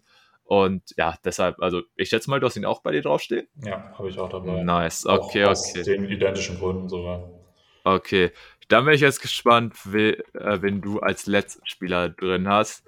Ich glaube, den Namen, den ich jetzt hier stehen habe, der könnte eventuell ein bisschen kontrovers sein. Aha, okay. Hast du Jabari Smith bei dir drin? Nein. Okay, muss ich sagen, habe ich reingenommen. Ja, habe ich auch überlegt. Bei mir war es aber letztendlich so, ich habe gedacht, komm, du hast noch ein Spot frei, da, da machst du den absoluten Sympathie-Pick und jetzt kannst du dich vielleicht auch denken, wen ich da reingenommen habe. Christian Brown. Ja, er wird es da niemals reinschaffen, weil dafür einfach seine Rolle zu klein war über die gesamte Saison. Aber ich fand, wenn er dann mal gespielt hat, dann hat er auch auf jeden Fall keinen schlechten Eindruck hinterlassen. Und ich habe gedacht, komm, ey, das ist einfach so ein geiler Typ. Ähm, gönn ihm das einfach. Ey, finde ich geil, bin ich ehrlich. So, ich, ich war tatsächlich bei mir auch, ich habe ja auch so Home-Pick mit Jaden Hardy, der aber leider von Kid so über einen Großteil der Saison komplett ignoriert worden ist. Aber jetzt dann auch so in den letzten Spielen, gerade wenn dann mal äh, Luca und Kyrie verletzungsbedingt ausgefallen sind, dann durfte er auch mal ein bisschen zeigen, was er kann. Und er ja auch so ein Walking Bucket und so. Ja, aber war mir klar, dass er es nicht schaffen wird. So. Aber Christian Brown hatte da auf jeden Fall auch schon äh, einen legitimeren Case. So. Ja, aber trotzdem. Nee, keinen guten, Leider. so, aber es ist ein geiler Spieler, muss ich auch echt sagen. Das habe ich dir ja auch irgendwann mal geschrieben. So, ey, ich glaube, Christian Brown ist mein zweitliebster Spieler bei den Nuggets geworden. Äh, innerhalb von einer sehr kurzen Zeit. Ich finde ihn einfach übelst geil. Und ich habe mir dieses Denver-Team jetzt auch mal so in Bezug auf die Playoffs so angeguckt. Da habe ich mir auch so gedacht, so, hm, also okay, wer ist denn so, in, oder wen würde ich da in den Playoffs jetzt so als äh, von der Bank am meisten vertrauen? Da hast du natürlich Bruce Brown, der ganz klar der Spieler ist, den, dann, äh, den man als ersten nennen sollte. Und dann habe ich mir aber so dieses Roster angeguckt und habe mir gedacht, ich glaube, ich würde mit Christian Brown gehen. So, weil der halt einfach. Hast du gerade Ole Frex zitiert? Das kann gut sein. Also, der, ja, Ole hat das auch mal im Pod gesagt. Er hat das bei Jonathan gesagt, ja. Das kann gut sein, ja. Aber ich glaube, irgendwie bei den Amis wurde das auch schon mal so gesagt, dass auch wirklich alle gesagt haben, ja, Christian Brown. So, also, weil, gut, da kann man dann auch eher sagen, ob das nicht was über Denver aussagt, wenn man dann so auf die Bank guckt und da so Namen wie Thomas Bryant, Reggie Jackson und so liest. Ja, so, weiß ich nicht. Aber ja, Christian Brown auf jeden Fall geiler Spieler. Wie gesagt, ich mag ihn sehr gerne. Bringt er halt auch einfach von allen so ein bisschen was rein und diese Spielertypen sind einfach cool. Ich bin jetzt aber schlussendlich einfach mit Jabari gegangen, weil ich auch glaube, er ist wahrscheinlich der realistischste Pick. So, ja. er hat so viel. Er was ist zu hart, glaube ich. Aber so ein bisschen enttäuschend, bin ich auch, ehrlich, war ich auch von ihm. Aber gerade jetzt auch gegen Ende der Saison, äh, als er auch mal ein paar Spiele so als Stretchback auf der 5 verbracht hat, muss ich sagen, sah das auch schon wieder ein bisschen besser aus. Ich weiß nicht, bei ihm ist halt auch so ein bisschen, ja, gut, man kann jetzt nicht sagen, das äh, Problem mit der, ähm, mit der Organisation, weil wir haben gerade gesagt, Tyree Easton hat das gut gemacht, hat sich da gut eingefunden. Nur, ganz ehrlich, also Jabari Smith, der braucht, also Eason braucht auch einen Playmaker neben sich, aber wie gesagt, der fällt halt sehr mit seiner Defense auf, beziehungsweise kann man die bei so einem Pick natürlich auch höher hervorheben. Bei Jabari Smith wussten wir ja auch, dass da eigentlich ein fähiger Verteidiger in die Liga kommt. Nur wir hätten uns, denke ich, alle offensiv auch ein bisschen mehr von ihm erwartet. Aber dass es jetzt auch jetzt nicht jemand ist, der so für sich selbst super kreieren kann und so, das wusste man ja irgendwo auch. Ja, und wenn dann halt eigentlich keinen kompetenten Playmaker an deiner Seite hast, der da auch, oder gerade auch äh, im Backcourt jemanden, der vielleicht mal mit dir Pick and Roll oder Pick and Pop laufen kann, sondern dass die alle eher so, ja, dies, die Einstellung haben, ja, ich kann in erster Linie aber mal selber drauf. Äh, das könnte da ein bisschen schwierig sein und deshalb, ja, kann man Jabari Smith eigentlich nur wünschen, dass er da auch nochmal jemanden an seine Seite gestellt bekommt, äh, unter, mit dem er sich dann zusammen ein bisschen besser entwickeln kann, weil das finde ich echt ein bisschen schade, weil ich sehe bei den Jungen trotzdem auf jeden Fall Anlagen und wie gesagt, auch wenn er jetzt nicht so dieser Typ Paolo sein wird, der dann selbst so super viel für sich äh, erzeugen kann und auch nicht so diesen Rim Pressure und so hat, sehe ich da auf jeden Fall immer noch gute Upside, aber ich frage mich halt, ob dieses Potenzial in Houston unbedingt ausgenutzt werden wird. Ja, muss man so ein bisschen gucken. Ja, kann ich schon verstehen. Ich hätte ihm halt auch mehr zugetraut im ersten Jahr. Wie du auch schon gesagt hast, so offensiv kam halt auch echt nicht so viel halt gerade auch was, der Wurf an, was den Wurf angeht, da war ja teilweise auch absolute Inkonstanz vorhanden, obwohl du eigentlich dachtest, dass er das drauf haben sollte. Ja, muss man so ein bisschen gucken. Ich finde auch gerade bei, auf den großen Positionen bei Houston ist sowieso so ein bisschen die Frage, auf wen man da jetzt letztendlich wirklich setzt in den nächsten Jahren. So ein Shane Green hat sich da wahrscheinlich jetzt doch etabliert. Ähm, ja, dann hast halt ja, die ganzen anderen dann noch rumlaufen. Ja, muss man so ein bisschen gucken. Also ich finde, Houston ist ja wirklich so ein Team, was noch völlig in der Schwebe ist. Und stell dir mal vor, die picken jetzt tatsächlich wenn man ja, aber dann macht das nochmal schwieriger. Das willst du dir nicht vorstellen, ich weiß. Aber naja. Äh, anyway, ich, ich finde es tatsächlich auch beeindruckend, wie viel wir jetzt schon über die All-Rookie-Teams äh, Quatsch haben. Wir wollten ja eigentlich nur so relativ schnell abarbeiten und jetzt ist ja, trotzdem, trotzdem ja auch interessant, weil ganz ehrlich, also ich glaube, ja. so viel haben wir jetzt auch noch nicht über halt die Teams in der Regel, in der sie spielen, über die sprechen wir ja auch dann eher wenig, muss man sagen.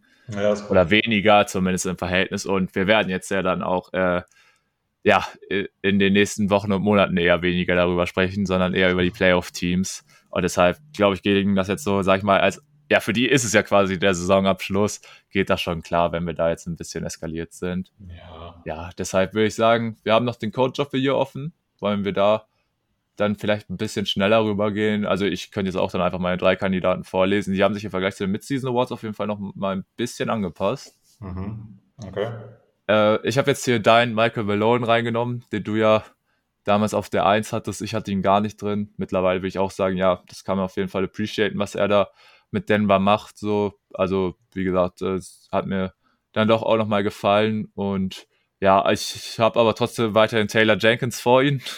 Also da bin ich auch dabei äh, geblieben, dass er ja jetzt nicht nur diese ganzen Verletzungsausfälle gut äh, wegargumentiert hat, beziehungsweise da sich nicht so groß hat beeinflussen lassen. Diese ganze Geschichte um Ja und so müssen wir jetzt auch nicht nochmal neu aufwirbeln und so. Aber nichtsdestotrotz, glaube ich, ist es auch gar nicht so einfach, so als äh, immer noch relativ junger Trainer, dann auch so ein junges Roster so, sag ich mal, fokussiert zu halten und so.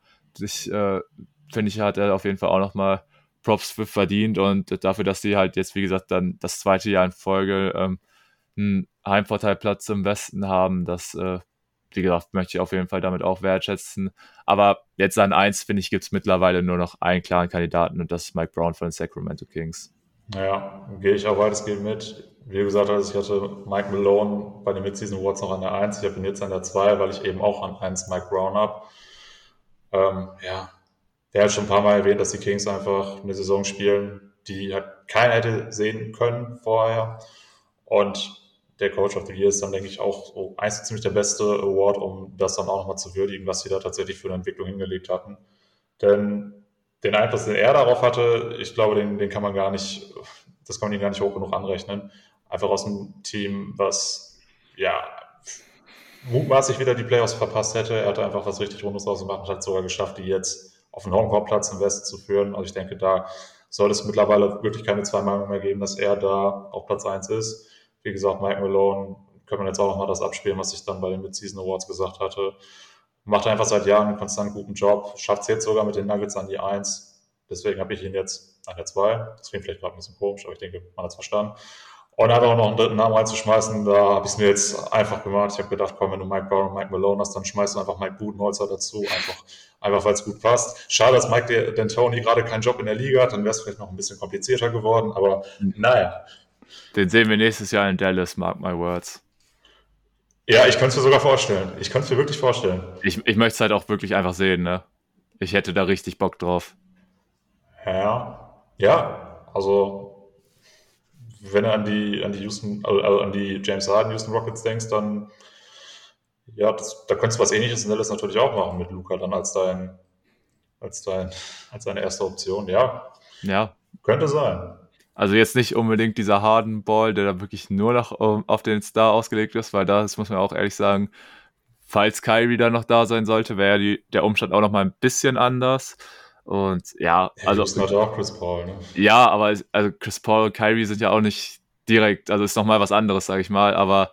Ja, klar. Ja, da können wir dann auch zu späterer Stunde noch mal drüber sprechen, aber wie gesagt, ich hätte da auf jeden Fall richtig Bock drauf. Aber um jetzt bei den aktuellen Coaches zu bleiben, also dass du halt deine Mike-Gang da zusammenfährst, ist auf jeden Fall auch ganz gut. Ich, es, muss ich sagen, ist mir jetzt auch erst gerade aufgefallen. Man kann auch sagen, ich habe es mir auch einfach gemacht. Ich habe einfach die äh, Trainer von den ersten drei Plätzen im Westen genommen. Ist mir gerade aufgefallen. Also Stimmt. leider keine Liebe an den Osten gegeben. Aber ja, also ich denke, zu äh, Malone haben wir jetzt genug gesagt. Zu Jenkins habe ich schon genug gesagt. Und wie gesagt, bei Mike Brown, also jetzt rückblickend ist es eigentlich ein, schon ein bisschen fast ein Skandal, dass ich glaube, wir hatten ihn beide bei den Mid-Season Awards nicht drin. Äh, also ich hatte ihn auf jeden Fall. Also ich hatte ihn auf jeden Fall nicht drin. Ich glaube, bei dir bin ich mir gerade nicht sicher. aber ich bin auch ehrlich, bei den Kings habe ich die ganze Saison über gedacht, dass ich habe es denen nicht abgekauft. Ich bin ehrlich, ich habe die ganze Zeit gesagt, die werden nochmal einbrechen. Hm. Aber die haben uns einfach Lügen gestraft. Die haben einfach auch echt gezeigt, ey, wenn du eine geile Offensive spielst, dann kannst du auch defensiv deine Schwachstellen haben. Wie das dann in den Playoffs aussehen wird, ist natürlich eine andere Sache. Da werden wir aber, denke ich, auch nochmal zu späterer Stunde drüber sprechen. Ey, aber wirklich, was die Kings dieses Jahr in der Regular Season abgerissen haben, da muss man vor allem Mike Brown, aber natürlich auch vielen Spielern einfach massive Props für geben. Und alleine, alleine dadurch, dass die diese Playoff-Dürre jetzt beendet haben, müssen die irgendwie einen Award bekommen. Und das jetzt in Form von Mike Brown als mit dem Coach of the Year, finde ich, ist auf jeden Fall auch ja, dann die legitime Entscheidung. Gut, da sind wir uns ja einig. Perfekt. Alles klar, dann bleibt noch der MVP übrig. Und ja, da denke ich, werden wir jetzt vielleicht auch über einiges sprechen können. Ich glaube, wir haben jetzt aber auch diesen Tenor. Es gibt so ganz zwei ganz klare Kandidaten und ja, dann so einen dritten, der so ein bisschen abgefallen ist. Ich muss jetzt natürlich als Erster sagen, ich ärgere mich so enorm, dass die Celtics und einfach an Jason Tatum natürlich jetzt so ein bisschen über die letzten Wochen ja in so einem Negativ-Run und so waren. Weil ich habe ja wirklich so ein bisschen diese, ich kann jetzt nicht sagen, es ist eine Bold Prediction, Jason Tatum als MVP zu tippen. Aber ich sag mal so, ich glaube, den hatten schon eher die wenigeren Leute als MVP-Tipp vor der Saison. Und ich war da wirklich auch noch zu den Mid-Season Awards und so total äh, selbstbewusst und so, dass ich gesagt habe, ey, die Celtics gerade sind das beste Team der Liga und Tatum spielt halt einfach auf einem wahnsinnigen Niveau und so. Ich habe echt gedacht, ey, der Junge könnte da richtig was reißen. Er hatte da jetzt leider nicht so einen ganz guten Run und ja, ich glaube einfach, dass aufgrund von diesem Stretch äh, er da leider gar keine Rolle mehr spielen wird. Deswegen ist er bei mir jetzt, ehrlich gesagt, auch leider von der 1, noch von den Mid-Season Awards im Januar ist er jetzt leider komplett bei mir rausgegangen und das tut mir echt ein bisschen weh, aber ja, ich, JT, bei mir jetzt gar nicht mehr dabei. Stattdessen habe ich jetzt Janis Antetokounmpo als dritten Platz bei mir stehen. Ja, habe ich auch. Er ist halt, wie du gesagt hast, so dieser dritte Kandidat, der so ein bisschen abgefallen ist jetzt. Hat natürlich trotzdem wieder eine überragende Saison gespielt, muss man gar nicht, hat man gar nicht viel dran auszusetzen, hat jetzt auch ein paar Spiele verpasst, leider. Kommen jetzt nur auf 61, da gibt die anderen beiden Kandidaten ein bisschen mehr, obwohl einer auch gar nicht so viel, sehe ich gerade. Ähm, ja, er ist einfach die Maschine, die einfach für Konstanz auch steht, an beiden Enden des Feldes. Aber ja, man muss bei ihm halt wirklich sagen, so dieser defensive Impact, den er schon mal hatte, der ist halt nicht mehr ganz so krass wie vorher weil er eben jetzt einen Brook Lopez neben sich hat, der alles wegräumt. Und auch so hatten wir vorhin schon gesagt, insgesamt das Team einfach gespielt mit guten Verteidigern. Also da, da sticht er halt nicht mehr so hervor, wie es noch in der Vergangenheit der Fall war. Offensiv ist er natürlich auch überragend, müssen wir auch gar nicht mehr drüber sprechen. Ähm, aber er hat sich da jetzt auch nicht mehr so, so wirklich weiterentwickelt, finde ich. Also gut, klar ist das auch schwer bei dem, was er schon geleistet hat. Ne? Müssen wir euch drüber diskutieren. Aber das wäre halt noch so ein Punkt gewesen, wo du gesagt hättest, okay, wenn der jetzt tatsächlich auch sein, seine Dreierquote nochmal nach oben schraubt und da nochmal mehr Effizienz gewinnt, dann, dann hat er nochmal einen krasseren Case als vorher. Aber gut, das war jetzt halt leider wieder nicht so ganz der Fall. Ja, aber ja, soll man sagen, halt eine überragende Saison. Aber es gab eben zwei Spieler, die dann doch ein bisschen mehr überzeugt haben.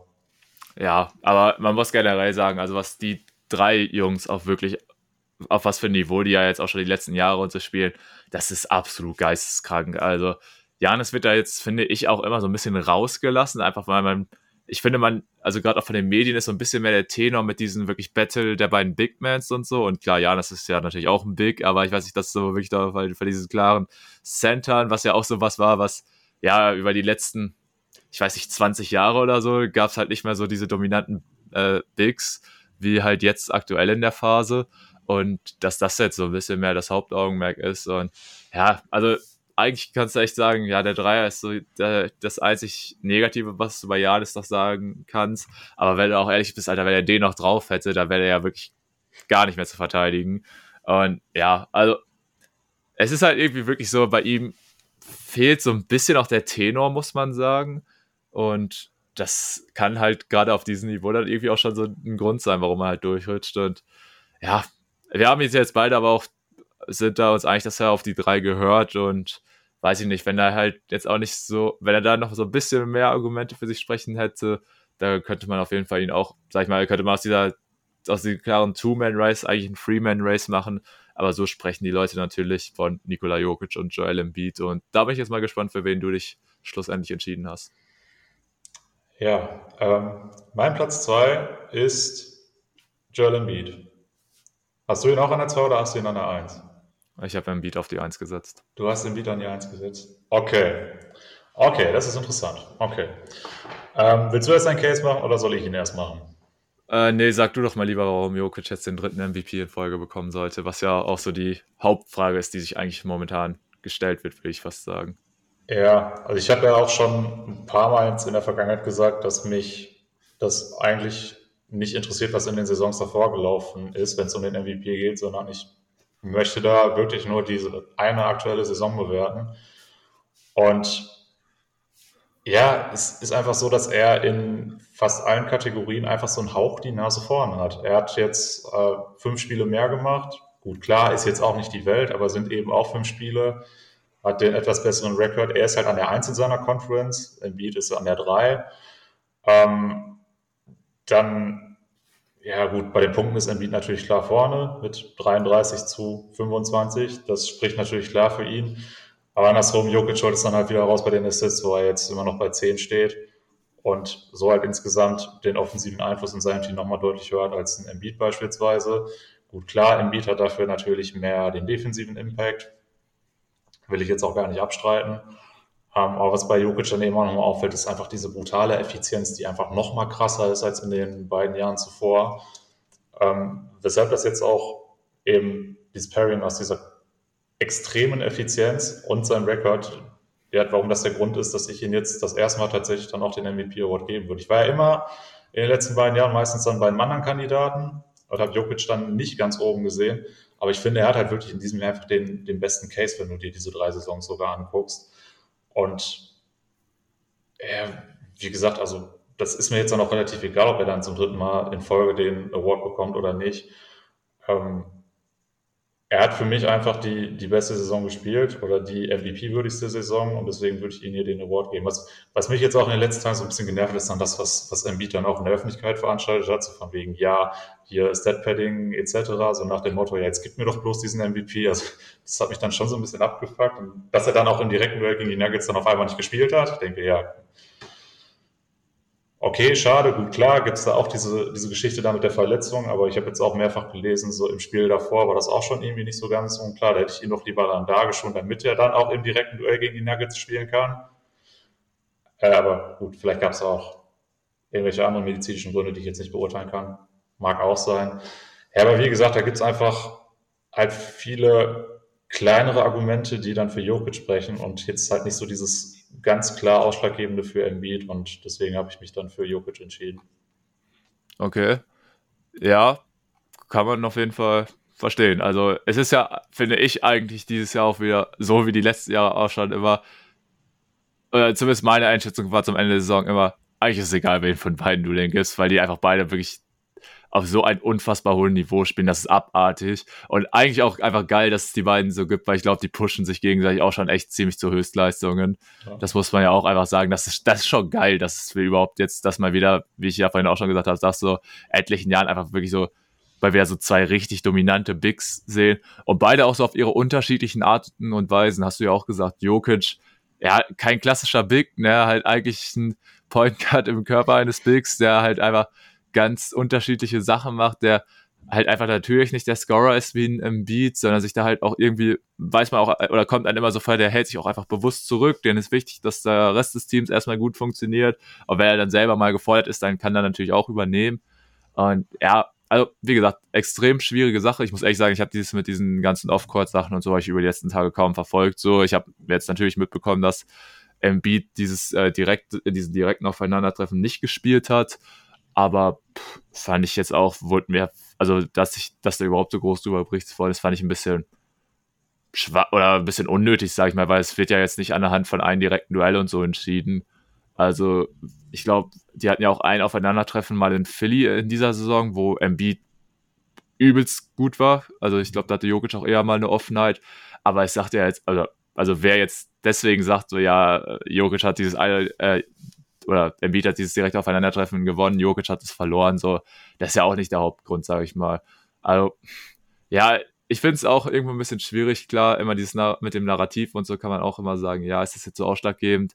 Eine Sache, die du jetzt genannt hast mit den Records, klar, Jokic äh, steht mit den Nuggets an der 1, aber Stand jetzt, wo wir gerade aufnehmen, trennen die Nuggets und die Sixers einen Sieg so. Also die Sixers haben eher das Problem, so dass die halt noch zwei stärkere Teams bei sich in der Conference haben und die Nuggets eigentlich gefühlt so nach den ersten Monat schon an der Eins fest waren und da sich auch nicht mehr groß äh, von haben abbringen lassen. Deswegen war das jetzt für mich auch nicht so ein Ausschlagkriterium. An der Stelle könntest du ja sogar noch das Argument bringen, dass die Nuggets halt auch wirklich zwei Gänge zurückgefahren haben. Ne? Gerade in den letzten Wochen. Also, da können natürlich auch ein ganz anderer Rekord beistehen, aber ja, ist halt auch wieder so ein bisschen, bisschen hätte, wäre, könnte. Ne? Ja, klar. Also, wie gesagt, hätten die Celtics keinen schlechten Stretch gehabt, hätte ich, würde ich hier immer noch stehen und Jason Tatum als MVP äh, ja. propagieren. Also, das ist jetzt, kann man nachher immer sagen. Ne? Also, ich weiß nicht. Also, klar, natürlich auch jetzt auch die Anzahl der Spiele mit fünf. Klar sieht es besser aus, wenn Jokic, dass Jokic die mehr hat. Aber ganz ehrlich, bei Beat sind ja schon alles über 60, ist für mich immer so ein halbes Wunder, muss ich sagen. Aber na, ist immer so eine Sache. Ich glaube, was im Endeffekt für ihn jetzt, oder weshalb ich auch einfach davon ausgehe, dass er es im Endeffekt gewinnen wird, ist halt einfach dieser defensive Einfluss, wo er halt einfach nochmal viel besser, finde ich, jetzt in dieser Saison äh, agiert oder beziehungsweise auch einfach profitiert von den Verpflichtungen des die Sixers, die sie jetzt nochmal getätigt haben. Da fällt natürlich in erster Linie der McDaniels, die jetzt nochmal zur Trade Deadline ein, dass sie da nochmal einen guten Wing Defender von der Bank dazu bekommen haben. Aber auch ein PJ Tucker ermöglicht den äh, Sixers jetzt einfach so viel mehr und ich finde davon, äh, das siehst du auch einfach so an der Defense, dass da Embiid jetzt nicht mehr so dieser absolute Dominator ist, aber dass sie da auch einfach dadurch flexibler geworden sind und ihn da äh, ja dann auch einfach halt Matchup-bedingt nochmal ein bisschen ja, anders einsetzen können und da das ein bisschen mehr anpassen können. Und das hat mir auf jeden Fall sehr gut gefallen bei den Sixers dieses Jahr. Und ich glaube halt im Endeffekt wird wahrscheinlich das Hauptausschlagargument für Embiid einfach sein, wenn er jetzt sogar noch die, äh, den Scoring-Titel gewinnt, was glaube ich aktuell eher nicht so aussieht. Ich glaube, aktuell hat Luca die Nase vorn. Aber wenn du jetzt rein darauf guckst, ähm, macht er glaube ich acht Punkte mehr als Jokic. Ist ein bisschen ja, natürlich das Ding so, ja, wenn Jokic ein paar Assists weniger hätte und so, könnte der auch mehr Punkte haben als im Beat und so. Aber da muss man auch echt sagen, also was so die Highlights und so über die Saison angeht, also Jokic eher der konstantere, aber wenn ich wirklich so diese Highlight-Spiele mir raussuchen müsste, da würde ich dir eher Spiele von dem Beat nennen. Ich denke da zum Beispiel an dieses 59-Punkte-Spiel gegen die Jazz relativ am Anfang der Saison und so. Und da muss ich einfach sagen, so die. Definiert das den MVP? Nee, muss das ist halt auch ja wieder so eine Narrativgeschichte dann, ne? Ja, also, wie gesagt, äh, im Endeffekt ist ja eh bei jedem so eine äh, individuelle Entscheidung und so. Und ich glaube ganz ehrlich, hätte Jokic jetzt nicht in den beiden Vorjahren das Ding geholt, hätte ich jetzt auch gesagt, ey, kannst du gerne ihn geben. Nur ich bin ehrlich, ich denke mir so, komm, jetzt ist irgendwo auch ein Beat dran und ja, ich weiß es nicht. Ich, wie gesagt, ich kann mit beiden so ein bisschen leben, aber äh, ja, ist ein bisschen schwierig, jetzt auch so die Gegenseite zu vertreten, wenn ich wirklich mir denke, ey, von der Leistung her hätten es beide verdient gehabt. Aber das sagen wir gefühlt jetzt das dritte Jahr in Folge. Ja, Deshalb, ja, es ist eine schwierige Debatte, muss man ehrlich sagen. Also, im Endeffekt, am liebsten hätte ich mal wirklich eine Finals-Serie zwischen den Nuggets und den Sixers. Wer die dafür sich entscheidet, der kann auch wirklich einfach claimen, so, hey, ich bin hier der Beste von uns beiden und so. Und ich glaube, dann wird es auch scheißegal sein, wenn er jetzt ein Embiid wieder nicht MVP wird und äh, stattdessen ein Jokic der drei MVPs hat. Ich glaube, da wird sich auch ein Jokic nach in den Arsch beißen, wenn der, wenn der dann in den Finals gegen Embiid äh, verliert und dann halt keinen Titel hat. Und dann sind ihm, glaube ich, die drei MVPs auch ein bisschen egal. Aber ja, ja, das, das ganze MVP-Thema, also gefühlt denke ich mir halt echt, wir reden seit drei Jahren immer über das Gleiche. Und ja, irgendwo hat es jetzt auch so ein bisschen so, ja, es ist C geworden, muss man ehrlich sagen. Und das ist irgendwie ein bisschen schade, muss ich sagen. Aber gut, naja, das wäre halt wär wirklich cool gewesen, wenn Jason Tatum da so ein bisschen frischen Wind reingebracht hätte in der ganzen Debatte. Ja, echt. Also das finde ich echt so schade. Das hätte es mir auch gewünscht. Ja. Oder Aber gut. viele, die vor der Saison irgendwie Luca erwartet hätten, der, ja gut, ne? Was willst du halt machen mit deinem Team einfach? Ja, ja komm, ah, lassen wir das.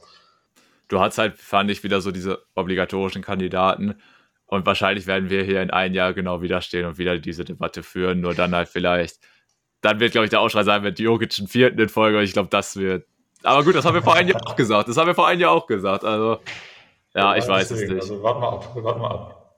Ja.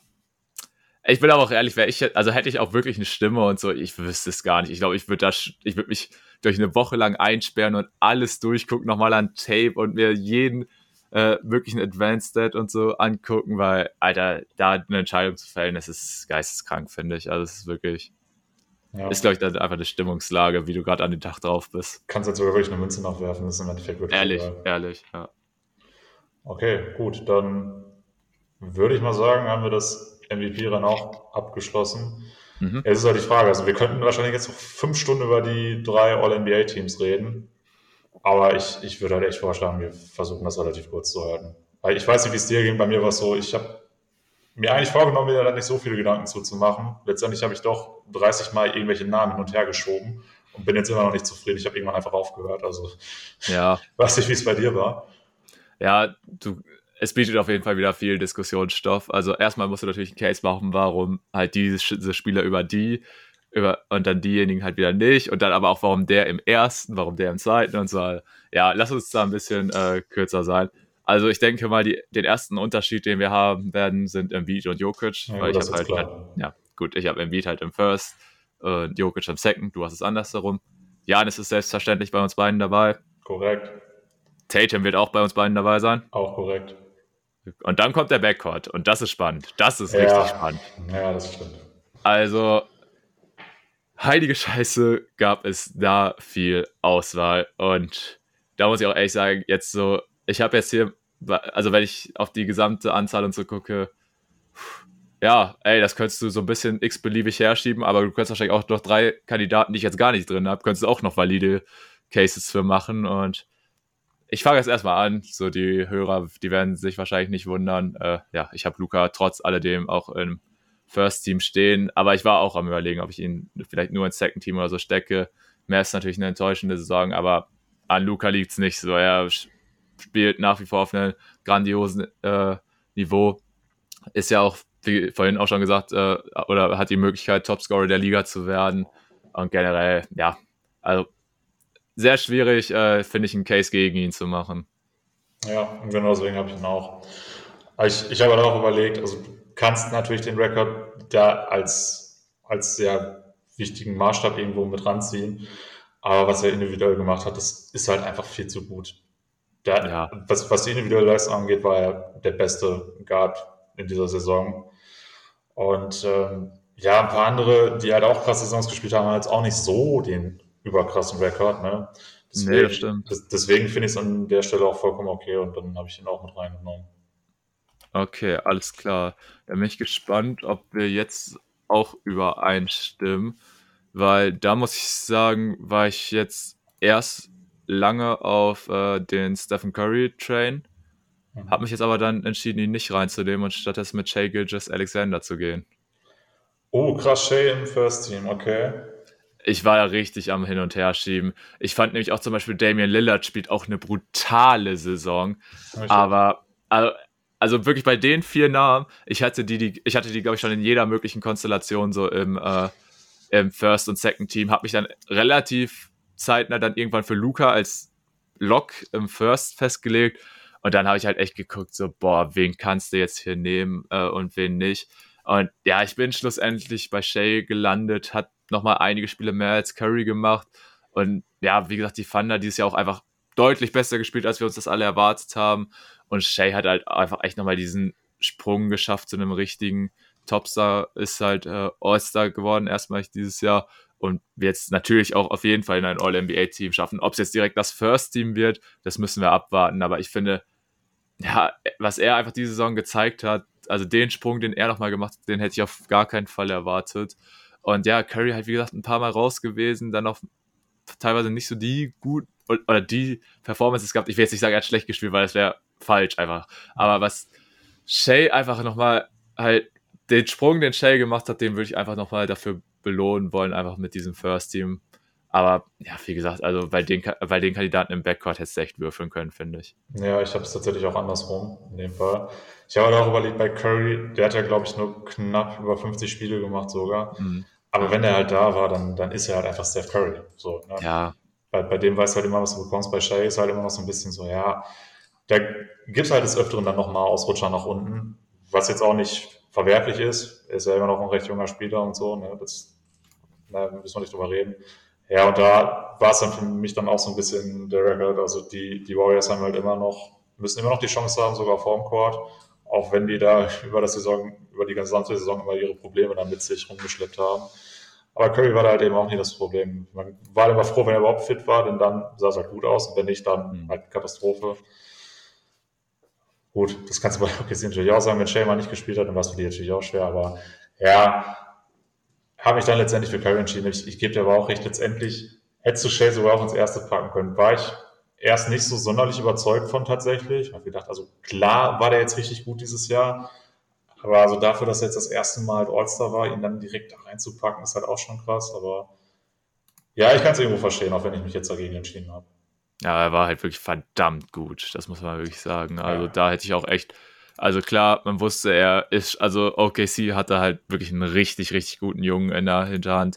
Aber dass der wirklich auch sich nochmal so krass gesteigert, hätte ich halt auch im Leben nicht mitgerechnet. Und ja, wie gesagt, einfach so dieser Sprung. So ganz ehrlich, dann lass ihn, also ist so ein bisschen meine Denke, so dann ehrlich, gönn ihn einfach wirklich sowas, so eine Auszeichnung, anstatt jetzt so ein Most Improved Player Award oder so. Weil ich glaube, da wird er sich auch aber denken, boah, so All-NBA First Team, das klingt schon geil, wenn du in der Liga mit Damian Lillard, Stephen Curry, James Harden und Co. spielst. So, das ist schon eine andere Hausnummer. Aber ja, ey, bevor wir uns da jetzt auch wieder zu lange drauf aufhalten, würde ich sagen, machen wir weiter. Also, wir haben die identischen First Teams, nur halt mit dem Unterschied mit Steph und Shay. Und, äh, und halt im Beat und Jokic und Embiid, aber halt, halt mit unseren jeweiligen MVP noch dazu, kann man sagen.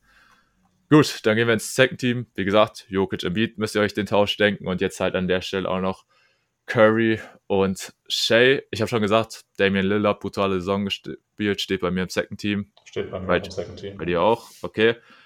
Und dann kommen wir zu einer ganz, ganz schwierigen Sache. Noch, noch. Dann kommen die Forwards dieses Jahr.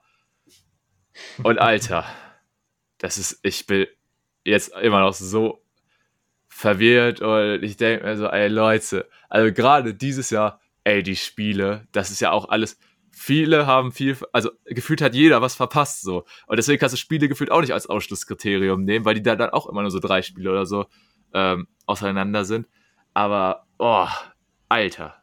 Ich muss sagen, ich habe jetzt einen Kandidaten, der war für mich relativ klar, dass ich ihn drin habe und das ist Jimmy Butler, weil der hat verhältnismäßig noch mehr, sag ich mal, gespielt als die anderen und das halt auch einfach auf, auf einem absurden Niveau, hat da einfach konstant das abgeliefert, was wir alle von ihm kennen, so was wir gewohnt sind.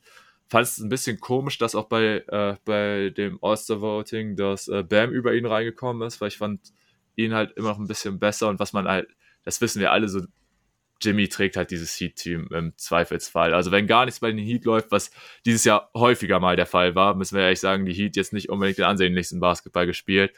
Wenn es halt darum geht, wer dieses Team zum Sieg trägt, dann geht's über Jimmy Butler, weil da muss man auch einfach ehrlich sagen, da ist Bam offensiv einfach noch nicht so weit. Und was Jimmy dann da abgerissen hat, war schon einfach enorm stark. Und deswegen, ja, fand ich Jimmy halt gerade auch, weil er nochmal halt ein bisschen mehr Spiele gemacht hat als die ganzen anderen Forward-Kandidaten, war er für mich da ein relativ klares Lock, muss ich tatsächlich sagen. Ich habe tatsächlich nicht im Second Team. Okay.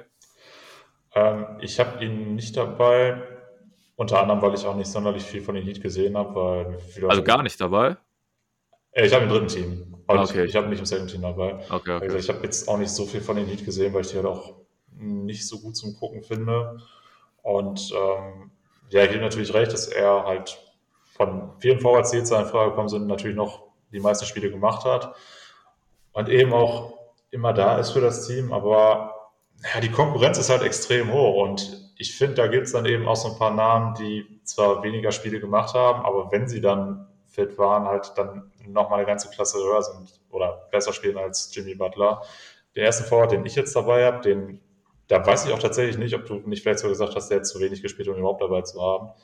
Weil er auf jeden Fall passt hat. Ich habe jetzt mich dazu entschieden, Kevin Durant nicht aus dem Second Team streichen zu können, weil er einfach eben bis zu seiner ersten Verletzung ja wirklich ähm, Argumente dabei hatte, die beste Regular Season seiner Karriere zu spielen. Klar ist das halt so ein bisschen, ja, bisschen im Sande verlaufen, weil er eben dann diese Verletzung hatte und lange Zeit nicht spielen konnte. Ähm, ja, aber das, was er gezeigt hat, das, das war halt absolut outstanding. Und deswegen habe ich gedacht, also gut, klar, fürs First Team reicht es nicht, aber aus dem Second Team konnte ich ihn halt nicht rausnehmen. Weil, vielleicht hast du ihn ja auch noch im Second Team, das kann ja durchaus sein. Nee, muss ich ehrlich sagen. Also, es ist jetzt auch wieder dieses, ja, ey, die anderen haben nicht viel mehr als er gespielt. Nur da habe ich mir echt so gedacht, boah, er hat halt echt nochmal weniger gespielt und halt diese Verletzung, also das war natürlich auch einfach unglücklich, dass er sich da in Phoenix so schnell sofort wieder verletzt hat und so. Aber er ist ja jetzt wirklich so ganz knapp gerade bei über 40 Spiele. Und da musst du echt sagen, ey, wenn er nur die Hälfte ungefähr der Spiele absolviert hat, reicht einem das. Und sind dann fünf Spiele mehr oder so nicht doch noch ein, und ein größerer Unterschied. Ja, ich sage wirklich, also ah, wenn er halt gespielt hat, dann das war halt anders editär, ne? Also. Ja, nee. Äh, ich muss, kann ich jetzt sogar vorwegnehmen, ich habe ihn gar nicht drin. Ich habe einfach gesagt, okay. ey, das, war, das waren mir zu wenig Spiele. Mhm, okay. Das kann jetzt hinterher total dumm aussehen, so ganz ehrlich. Vor allem, ich könnte mir jetzt richtig gut vorstellen, dass zum Ende noch äh, ein, zwei der Spieler, die ich jetzt drin habe, äh, vielleicht aussetzen und wenn er jetzt durchzieht, hat er genauso viele Spiele und dann kann ich mir das Argument auch in die Haare schmieren, so, ne? Ja, deswegen, so, also. Ja, es ist super schwierig, so ganz ehrlich. Ich war auch echt ein bisschen abgefuckt von allen dreien, so über die ich da so ein bisschen äh, na nachgedacht habe. Aber ich habe echt gesagt, ey, komm. Ganz ehrlich, auch so diese ganze Geschichte mit der Trade-Forderung im Sommer und so, auch wenn das natürlich dafür nichts zu tun hat. Ich habe gesagt, Kevin, dich strafe ich jetzt dafür ab. So, absolut unverhältnismäßig, hat nichts damit zu tun, so, aber scheiß drauf. Irgendeiner musste jetzt für mich weichen und da habe ich mich jetzt im Endeffekt für ihn entschieden. Und stattdessen habe ich jetzt im Second Team mich für Kawhi Leonard entschieden, wo ich, wenn du mich jetzt am Anfang der Saison gefragt hättest, ey, denkst du, Kawhi, wie sieht's mit dem aus? Hätte ich immer gesagt, er wird garantiert nicht genug Spiele absolvieren. Aber man muss jetzt echt sagen, also in der zweiten Saisonhälfte und so, der hat sich einfach wieder echt gefangen und ist auf diesen alten Terminator-Weg äh, drauf, spielt super konstant äh, und ja, spielt ja jetzt teilweise sogar oder soll Back-to-Back spielen. Ich habe da halt nur mal irgendwas gelesen, dass jetzt dadurch, dass jetzt natürlich auch noch George ausgefallen ist, dass da jetzt natürlich noch mehr äh, Verantwortung auf ihn lastet und ja, also er halt ein klassischer Kawhi-Manier halt einfach irgendwann in diesem Modus wieder geschaltet und sau stark gewesen und führt halt die Clippers natürlich auch an. Und ja, deswegen habe ich mich jetzt im Endeffekt für ihn hier im Second Team noch entschieden. Ja, ich bin noch als zweiten Forward dabei. Okay, alles klar. Also haben wir quasi als Unterschied dann noch Butler und äh, Durant und ansonsten halt die Center, wie wir gesagt haben, und Steph und Shay. Genau. Okay, alles klar. Dann würde ich sagen, lass uns zum Third Team kommen und ja, also wir können jetzt nicht über jeden sprechen, den, der einen potenziellen Case dafür gehabt hätte, weil sonst würden wir morgen noch hier sitzen. Ja, wir könnten 20 Snaps aufführen. Ja, genau. Ich weiß nicht. Ich glaube, die eindeutigste Position, zumindest für mich, war der Center. Für dich auch? Hm, ja, nicht unbedingt. Okay. Wer ist für dich der klare Center? Sabonis. Sabonis. An deiner Reaktion schätze ich mal, du hast ihn da nicht stehen. Äh, ich habe mir das Vorwort tatsächlich irgendwie reingemogelt. Ich, ich wollte jetzt auch oh, okay. okay, okay, okay. Auf die Idee bin ich jetzt natürlich nicht gekommen. Äh, ich weiß es gar nicht. Also, ja, kann man bestimmt machen, aber ich meine, er hat die meiste Zeit auf Center gespielt, beziehungsweise war halt da auch immer der Starter. Ne? Die sind ja dann immer. Naja, ach, sind, ich, ich weiß auch gar nicht, wie das bei den All-NBA-Teams definiert ist, wenn du überlegst. Wir haben ja auch einen DeMar DeRozan in den All-Star-Games da ein paar Mal als Guard gesehen und so. Ne? Da, ja. weiß ich, da weiß ich jetzt nicht, wie, wie strikt die das handhaben. Okay, okay. Ja, ich glaube schon, dass es da auch so ein bisschen blöd sein kann, wenn du zum Beispiel, weil ich glaube, so ein Jimmy Butler, ich glaube, der könnte bestimmt auch ein paar Stimmen für Guard und so bekommen. Und ich glaube, das ist tatsächlich wichtig so. War das nicht auch da mal so die Diskussion, ob man nicht irgendwie Embiid oder Jokic als Power Forward wählen sollte, sodass da irgendwie auch irgendein äh, größerer amerikanischer News-Typ oder so ein bisschen äh, ja. das äh, gesagt hat, so, so propagiert hat, von wegen, ja, dann irgendwie müssen wir ja dafür sorgen, dass die beide ins äh, First Team und so kommt, dann hier so, lass einen als Forward und so wählen, obwohl das ja eigentlich auch Schwachsinn ist, weil sie es halt einfach nicht spielen so. Aber, aber, bin ich mir jetzt auch nicht so sicher, aber okay, ähm, ja, wie gesagt, für mich Sabonis, mhm. der äh, klare Kandidat, so, wir haben schon gesagt, Kings, die Stories der Saison, und da muss man auch einfach sagen, er hat wir haben alle damals ein bisschen über diesen Trade gelacht und haben gesagt, ey, was machen die Kings da? Trade mit Halliburton, so einen vielversprechenden Jungen weg.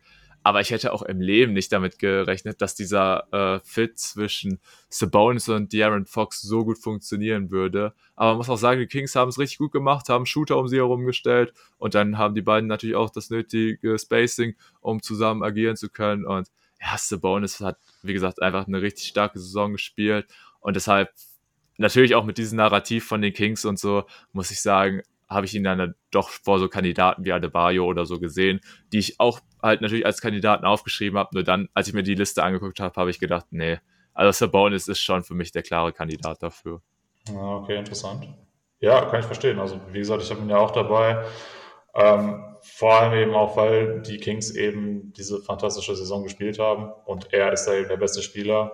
Und wenn du dann jetzt, ich sag mal, ein Top-3-Team hast und der beste Spieler ist dann irgendwo nicht im All-NBA-Team, das ist halt auch schon eher unwahrscheinlich.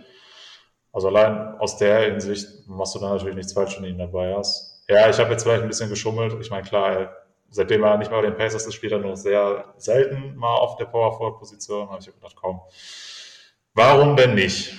Ja, alles gut. Ich war jetzt aber auch gerade die ganze Zeit über Überlegen, so, weil ich war mir jetzt echt unsicher, als was du gesagt hast. So, hä, sind die doch mit einem nominellen Center gestartet? Aber die hatten doch jetzt immer äh, mit Barnes und äh, Murray noch dann im Frontcourt, oder? Hm, ja, also, ja in der Regel also, schon. Da, deswegen, da wäre für Sabonis für mich halt auch der nominelle Center halt, obwohl man das natürlich, ja. Aber ist okay, ist okay, wie du es gelöst hast. Ist halt wirklich immer die Frage, bei, bei ja. Beziehst du das dann jetzt nur auf die aktuelle Saison oder auf das, was ja. davor war? Denn da wäre halt wieder dieses DeRozan-Beispiel, ne? Ja, klar. Nee, ist okay. Also, dann hau mal gerne raus, wie es äh, ansonsten jetzt bei dir aussieht. Äh, ich hätte sonst noch James Harden dabei. Habe ich nicht. Hast du nicht, okay. Ja. Habe ich lange drüber überlegt, aber. Und ich glaube, das haben jetzt wahrscheinlich auch, oder würden die wenigsten so sehen, weil ich halt jetzt äh, Sabonis schon genannt habe. Aber ich habe tatsächlich auch die Aaron Fox dabei. Den habe ich auch. Ah, okay, okay. Also bei, bei, bei, mir war es tatsächlich beim Third Team irgendwann so, dass ich gedacht habe, ey, du hast jetzt hier wahrscheinlich 25 Namen, bei denen du dir jetzt noch keine Ahnung, wie viele Stunden den Kopf zerbrechen kannst. Ich habe dann einfach fünf Namen aufgeschrieben ja. die mir ein einigermaßen gutes Gefühl gegeben haben. Ja, wie gesagt, ich habe sogar beide von den Kings dabei und Harden. Ähm, weiß ich jetzt so sonst noch einen Guard gehabt, wo du jetzt hast, ja, den hätte ich gerne noch dabei gehabt, aber war dann halt schwierig. Äh, Wobei, warte, du hast jetzt einen Guard genannt, ne? Ja, ich wollte gerade sagen, ich müsste jetzt eigentlich noch einen nennen. Stimmt. Möchtest du raten? Ähm, nee, sag. Donny M. Donovan Mitchell. Ja, ja, ja, okay. I see, I see. Den hatte ich auch, ja. Ich hatte den auch ein paar Mal hier stehen, habe ich ein paar Mal wieder durchgestrichen, habe ich ihn wieder dazu geschrieben und wieder entfernt und so. Er hat bei mir jetzt letztendlich nicht reingeschafft, obwohl er halt auch super starke Argumente für sich hätte, ne? Ja, ich fand es halt einfach auch so bei ihm, habe ich mir auch so gedacht, ey, ganz ehrlich, ich hätte, also man, ich hätte echt gedacht, wenn er jetzt vielleicht so eine statistisch nicht so gute Saison jetzt äh, im ersten Jahr im Cleveland und so spielt, das hätte man alles verkraften können. Hätte man auch sagen können, ey, die müssen sich erst aneinander gewöhnen und so. Aber ich glaube, er hat gefühlt so von der reinen Statistik her mit seinem bestes Jahr gespielt. Und ja, wie gesagt, das haben wir ja auch schon beim Executive und so gesagt. Cleveland jetzt äh, Top 4 Platzierung im Osten. Und also ja, man hat halt auch einfach gemerkt, so dem Team hat so ein Kandidat aller Donovan Mitchell gefehlt. Und er auch so ein Spieler, wo ich ehrlich sagen muss, war ich in Vergangenheit teilweise ein bisschen sehr hart zu ihm. So, gerade was halt auch so die Playoff-Performance der Jazz und so anging. Aber ja, wie gesagt, also in dieser Saison fand ich bei Cleveland hat er absolut rasiert und ja, war für mich dann irgendwo der Kandidat, wo ich gesagt habe, komm, den will ich schon auf jeden Fall dabei haben und dann halt auch über so Kandidaten wie Holiday oder was weiß ich so, Edwards, alle möglichen Kandidaten, die du jetzt noch hier so alles in den Raum werfen könntest. Naja, die Liste ist ja wirklich unendlich lang. Da sind wir auch wieder so ein bisschen bei dem Punkt, dass ja die äh, Talentdichte in der NBA so ist wie noch nie zuvor. Ey, auf jeden Fall. Also du könntest, was weiß ich, wie viele All-NBA-Teams waren, aber das hatten wir auch schon so bei, bei den All-Star-Teams und so gesagt. Also die Talentdichte ist einfach der Wahnsinn. Ja, ich würde sagen, wir, wir machen das Third Team jetzt noch zu Ende. Ich hätte ja schon vorhin schon gesagt, dass ich Butler auch als Forward dabei habe. Wen mhm. hast du da noch? LeBron James zum einen. Ah, okay. Interessant. Den habe ich den, nicht. Den hast du jetzt gar nicht dabei, ne? Nee. Ja, war es halt auch Auch schweren Herzens irgendwo. Ja, Äh, und es ist halt echt schwierig, weil der hat echt auch nur so fünf Spiele oder so mehr als KD, ne? Aber da habe ich mir echt so gedacht, ey komm, das, ich kann es nicht übers Herz bringen, LeBron nicht reinzunehmen. Weil der war auch am Anfang, ey, gerade wenn du dich an die Zeit, wo AD dann raus war, erinnerst, da hatte das Team auch alleine getragen. So klar, die Lakers waren die ganze Zeit so nur in der Nähe des Planes, die sind jetzt nie, haben einen riesen Jump oder so gemacht. Aber keine Ahnung, bei LeBron kann ich, oder kann ich auch, glaube ich, irgendwie so sagen, auch wenn es eher so ein bisschen unterbewusst war, ist auch irgendwie so ein Legacy Award, beziehungsweise so eine Legacy-Auszeichnung, dass ich mir so denke, Alter, der Typ ist in seiner 20. Season und äh, hat aber mal sowas auf jeden Fall einen legitimen Case. Und ja, wie gesagt, bei den Kandidaten jetzt James, Butler, Durant und so, habe ich mich halt schon echt geärgert. Und ich schätze mal, der Großteil hätte auch zumindest dann Durant hier drin als weiteren Kandidaten. Nur ich bin ehrlich, ich habe hier überlegt und ich habe mir gedacht, ey komm, ich hätte ich im Leben eigentlich nicht gedacht, dass ich den Spieler da reinnehme. Nur ich habe mir echt gedacht, komm, der Junge hat fast so doppelt so viele Spiele wie ein Durant absolviert, war jetzt bis kurz vor äh, Ende der Saison hat er jedes Spiel gespielt. Jetzt die letzten Spiele, glaube ich, verletzungsbedingt dann verpasst. Aber ey, ganz ehrlich, Julius Randle spielt eine Hammer-Saison. Und dass ich ihn hier jetzt nochmal nenne, nachdem, also wir haben ja alle gedacht, äh, als er vor zwei Jahren diese super krasse Saison gespielt hat, sogar ins All-NBA Second Team gekommen ist und danach dann das äh, eher Down hier wieder hatte, haben wir ja alle gedacht so, oh, ja, war das jetzt eine absolute Outlier-Season von Julius Randle? Muss man echt sagen, nein. Er hat natürlich bestimmt auch von den Jalen Brunson profitiert, den man auch als potenziellen Snap jetzt nennen könnte und so. Aber ey, Randall hat echt abgeliefert, muss man sagen. Und gerade, wie gesagt, dieses Argument mit den Spielen, dass er 30 Spiele mehr als ein Kawhi oder so hat, da muss ich echt sagen, ey, klar, im Second Team oder so wäre jetzt zu viel gewesen, aber ganz ehrlich, im Third Team, irgendwo möchte ich dann auch einfach so ein bisschen diese ähm, ja, einfach diese Konstanz belohnen. Ne? Natürlich ist er von der Qualität nicht so gut wie ein Durant. Und ich kann jeden verstehen, der Durant jetzt da drin hat, äh, anstatt Randall. Wenn du rein vom Spielerischen ausgehst, dann musst du das ja fast sogar so haben. Aber wie gesagt, die Spiele waren für mich dann irgendwo auch so ein Argument, dass ich ihn drin haben wollte. Obwohl du jetzt natürlich dann auch wieder ein Case für Lauri und so machen könntest. Ey, aber ich bin ehrlich, wie gesagt, dieses Comeback von den Knicks, das ist auch so eine Geschichte, mit der ich nicht unbedingt gerechnet hätte. Weil da war ja eher der Tenor, dass wir gesagt haben, ey komm, als sie äh, vor zwei Jahren hier auf dem vierten Platz eingeritten sind, dass das eher so die Outlier-Season war. Aber anscheinend war letzte Saison dann auch wieder. Beziehungsweise, ja, das werden wir jetzt in Zukunft sehen, wo die Knicks stehen. Aber jetzt halt kommen sie das zweite Mal innerhalb von drei Jahren direkt in den Playoffs. Deshalb, ja, also war er für mich dann jetzt schlussendlich noch ein Kandidat, den ich einfach dadurch mit reinnehmen wollte. Ja, Randall hatte ich ja auch ein paar Mal stehen und wieder durchgeschrieben. Aber was ich vorhin auch schon mal gesagt habe, ist, ist genau das gleiche Thema hier jetzt auch wieder. Ja. Ähm, ja, der fünfte Spieler, der bei mir jetzt gefehlt hat, war ja tatsächlich der Center. Da sind wir nicht weiter darauf eingegangen. Und ich habe mich jetzt dann tatsächlich doch für Anthony Davis entschieden. Puh. Ja, habe ich auch lange überlegt, aber ich, ich finde halt einfach, dass er mir insgesamt einfach immer viel zu schlecht wegkommt. Was halt gesehen, wenn er mal bei 100% ist, dann frisst halt einfach jeden Gegner auf, wenn es sein muss. Und jetzt, klar, wenn du beispielsweise jetzt damit argumentierst, ja, äh, du hast LeBron nicht drin, aber dafür Anthony Davis ist halt auch irgendwie so ein bisschen schwierig und so, wo ich da, weil ich da halt auch sagen muss, also du hast halt gesehen, was ein Davis kann, wenn er dann tatsächlich auch mal gesundheitlich in der Lage ist, das zu machen ist. Ne? Und ähm, ich finde, als Center hast du dann halt auch nicht mehr dann so die krasse Konkurrenz wie jetzt ein LeBron in dem Fall. Und wo wir bei bei Davis dann halt auch viel zu selten gesprochen ist, dass er, dass halt die Lakers mit ihm auf dem Feld einfach defensiv auch unfassbar gut sind, während LeBron halt gar nicht mehr verteidigt, so gefühlt. Also ja, aber ich meine, im Endeffekt drehen wir uns hier jetzt auch im Kreis. Du kannst jetzt ja auch wieder sagen, ja, aber gut, jetzt hast du ja mit Sabonis da so ein bisschen geschummelt und du hättest ja auch noch hier, was weiß ich, wen alles in Betracht ziehen können und hier, der hat auch noch ein Argument und hier fünf andere auch noch. Ja, wie gesagt, bei mir war es halt so beim Twitter-Team, ich habe einfach gedacht, okay, du hast jetzt hier noch irgendwie irgendwie so eine Restaurant, wo du jetzt einfach irgendwie reinnehmen kannst. Was letztendlich auch egal ist, wer es dann ist. Und ich habe jetzt einfach für die fünf Namen entschieden, weil, wie gesagt, also ich hätte wahrscheinlich noch zehn Stunden drüber nachdenken können, würde ich das Ganze morgen nochmal aufschreiben, hätte ich wahrscheinlich wieder ganz neue Namen dabei. Ja, ist okay. Also, ich habe ehrlich gesagt halt jetzt gar nicht an ihn gedacht, weil, wie gesagt, ich war bei Center, habe ich mich relativ schnell auf Sabonis festgelegt. Ja, gut.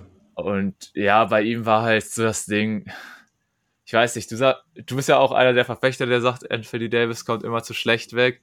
ich muss ehrlich sagen, also er hat halt enorm, fand ich jetzt, also ich habe das natürlich, oder ich habe das auch so mitbekommen, dass er jetzt als Kandidat dafür genannt wird und dass er natürlich auch, oder als potenzieller Kandidat hier drin stand, aber ich denke mir so, der hat schon sehr von diesem Stretch am Anfang der Saison profitiert. Da war er natürlich wirklich richtig dominant. Da hat er wirklich gefühlt auf MVP-Niveau gespielt.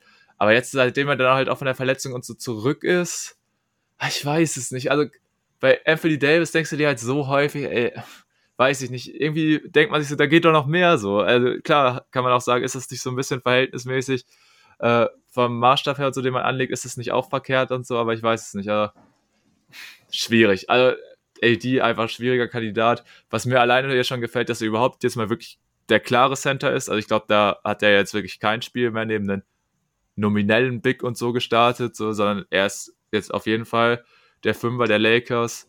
Hat ja auch sein Shooting von draußen quasi eingestellt, so das gibt's halt einfach nicht mehr, was nicht schlechtes sein muss. Ich finde es in Ordnung so. Also hat man ja auch am Anfang, wie gesagt, gesehen, dass, das, äh, dass er davon profitiert hat. Und ja, Ey, im Endeffekt, klar kannst du Case. Einmal eingreifen darf, weil du gerade sagtest, er hat jetzt nicht mehr gegen richtigen, neben richtigen Center gestartet. Ich habe gerade mal nachgeguckt, wie viele Spiele Thomas Bryant gestartet ist für die Lakers und es waren tatsächlich 25. Aber die waren dann in Abwesenheit von AD. Ich meine, die hätten auch ein paar Mal nebeneinander gespielt. Ich, okay. ich bin jetzt aber unsicher. Wird aber wenig. Ja, wird aber wenig, glaube ich, sein. Also ich glaube eher, die kommen von der Zeit, als AD verletzt war. Und ja, aber jetzt natürlich halt mit Vando ist ein geiles Pairing und so, aber ja, wie gesagt, also ich hatte ihn jetzt für mich hier gar nicht als Kandidaten, weil ich halt, wie gesagt, auf Sabonis festgelegt war, aber kann schon verstehen, dass du ihn auf jeden Fall jetzt auch hier drin hast. Ja, gut. Ja, kam mal wieder so ein bisschen so der, der AD-Fanboy in mir durch. Ja, ist ja auch vollkommen okay, also. Ja, ist, ist halt so ein bisschen die Frage. Also klar, kann ich auch verstehen, wenn du sagst, äh, Sabonis ist ein klarer Center, dass er da nicht mehr in Frage kommt. Gut, klar, da habe ich halt so ein bisschen, ein bisschen in die Trickkiste gegriffen. Ja. Wie gesagt, ich, ich, ich weiß halt nicht, wie die NBA das da genau handhabt. Ja. Aber manchmal habe ich bei denen auch das Gefühl, dass sie das selber nicht so richtig wissen. Ja, wir werden sehen. Also ich glaube, da wird auch echt, äh, da werden, da wird es viele Unterschiede geben und da können wir dann halt in ein paar Wochen so ein bisschen drauf zurückgucken und ein bisschen drüber lachen über unsere Picks. Aber ja, das werden wir dann sehen. So, auf jeden Fall, denke ich, haben wir damit jetzt alles äh, abgehandelt und ja, dann würde ich sagen, das waren unsere Awards für diese NBA-Saison. Und dann würde ich sagen, hören wir uns, falls wir es zeitlich schaffen, das nächste Mal zu den Playoffs wieder, beziehungsweise wenn die Playoffs anstehen, oder? Ja, so machen wir das. Alles klar, dann würde ich sagen, war es das für heute. Wir bedanken uns natürlich wie immer bei euch fürs Zuhören. Würden uns auch wieder über eine Bewertung freuen oder wenn ihr den Podcast ein Follow da lässt, könnt ihr auch uns gerne auf Instagram folgen. Ihr findet uns unter auf ein Pod. Und ansonsten, wie gesagt, wenn wir es zeitlich schaffen, machen wir noch eine Playoff-Preview, weil da verspricht ja auch gerade die erste Runde im Westen einiges und da kann man sich, denke ich, auch gut äh, drüber austauschen. Und ansonsten bleibt mir wie immer nur übrig, äh, sich, mich bei euch fürs Zuhören zu bedanken. Und ja, ihr merkt, zwei Stunden, so, so langsam es zu Ende. Und deshalb, ja, das ganze Abbinden tut natürlich wie immer Tim. Und deshalb, ich verabschiede mich an der Stelle. Macht's gut, haut rein und ciao. Ja, danke, dass ihr euch auch dieses Jahr wieder unsere Watcher gegeben habt. Seid auch bei der Playoff Preview auf jeden Fall dabei, die es hoffentlich geben wird. Ich bin da sehr optimistisch und dann würde ich einfach sagen, bis zum nächsten Mal. Haut rein.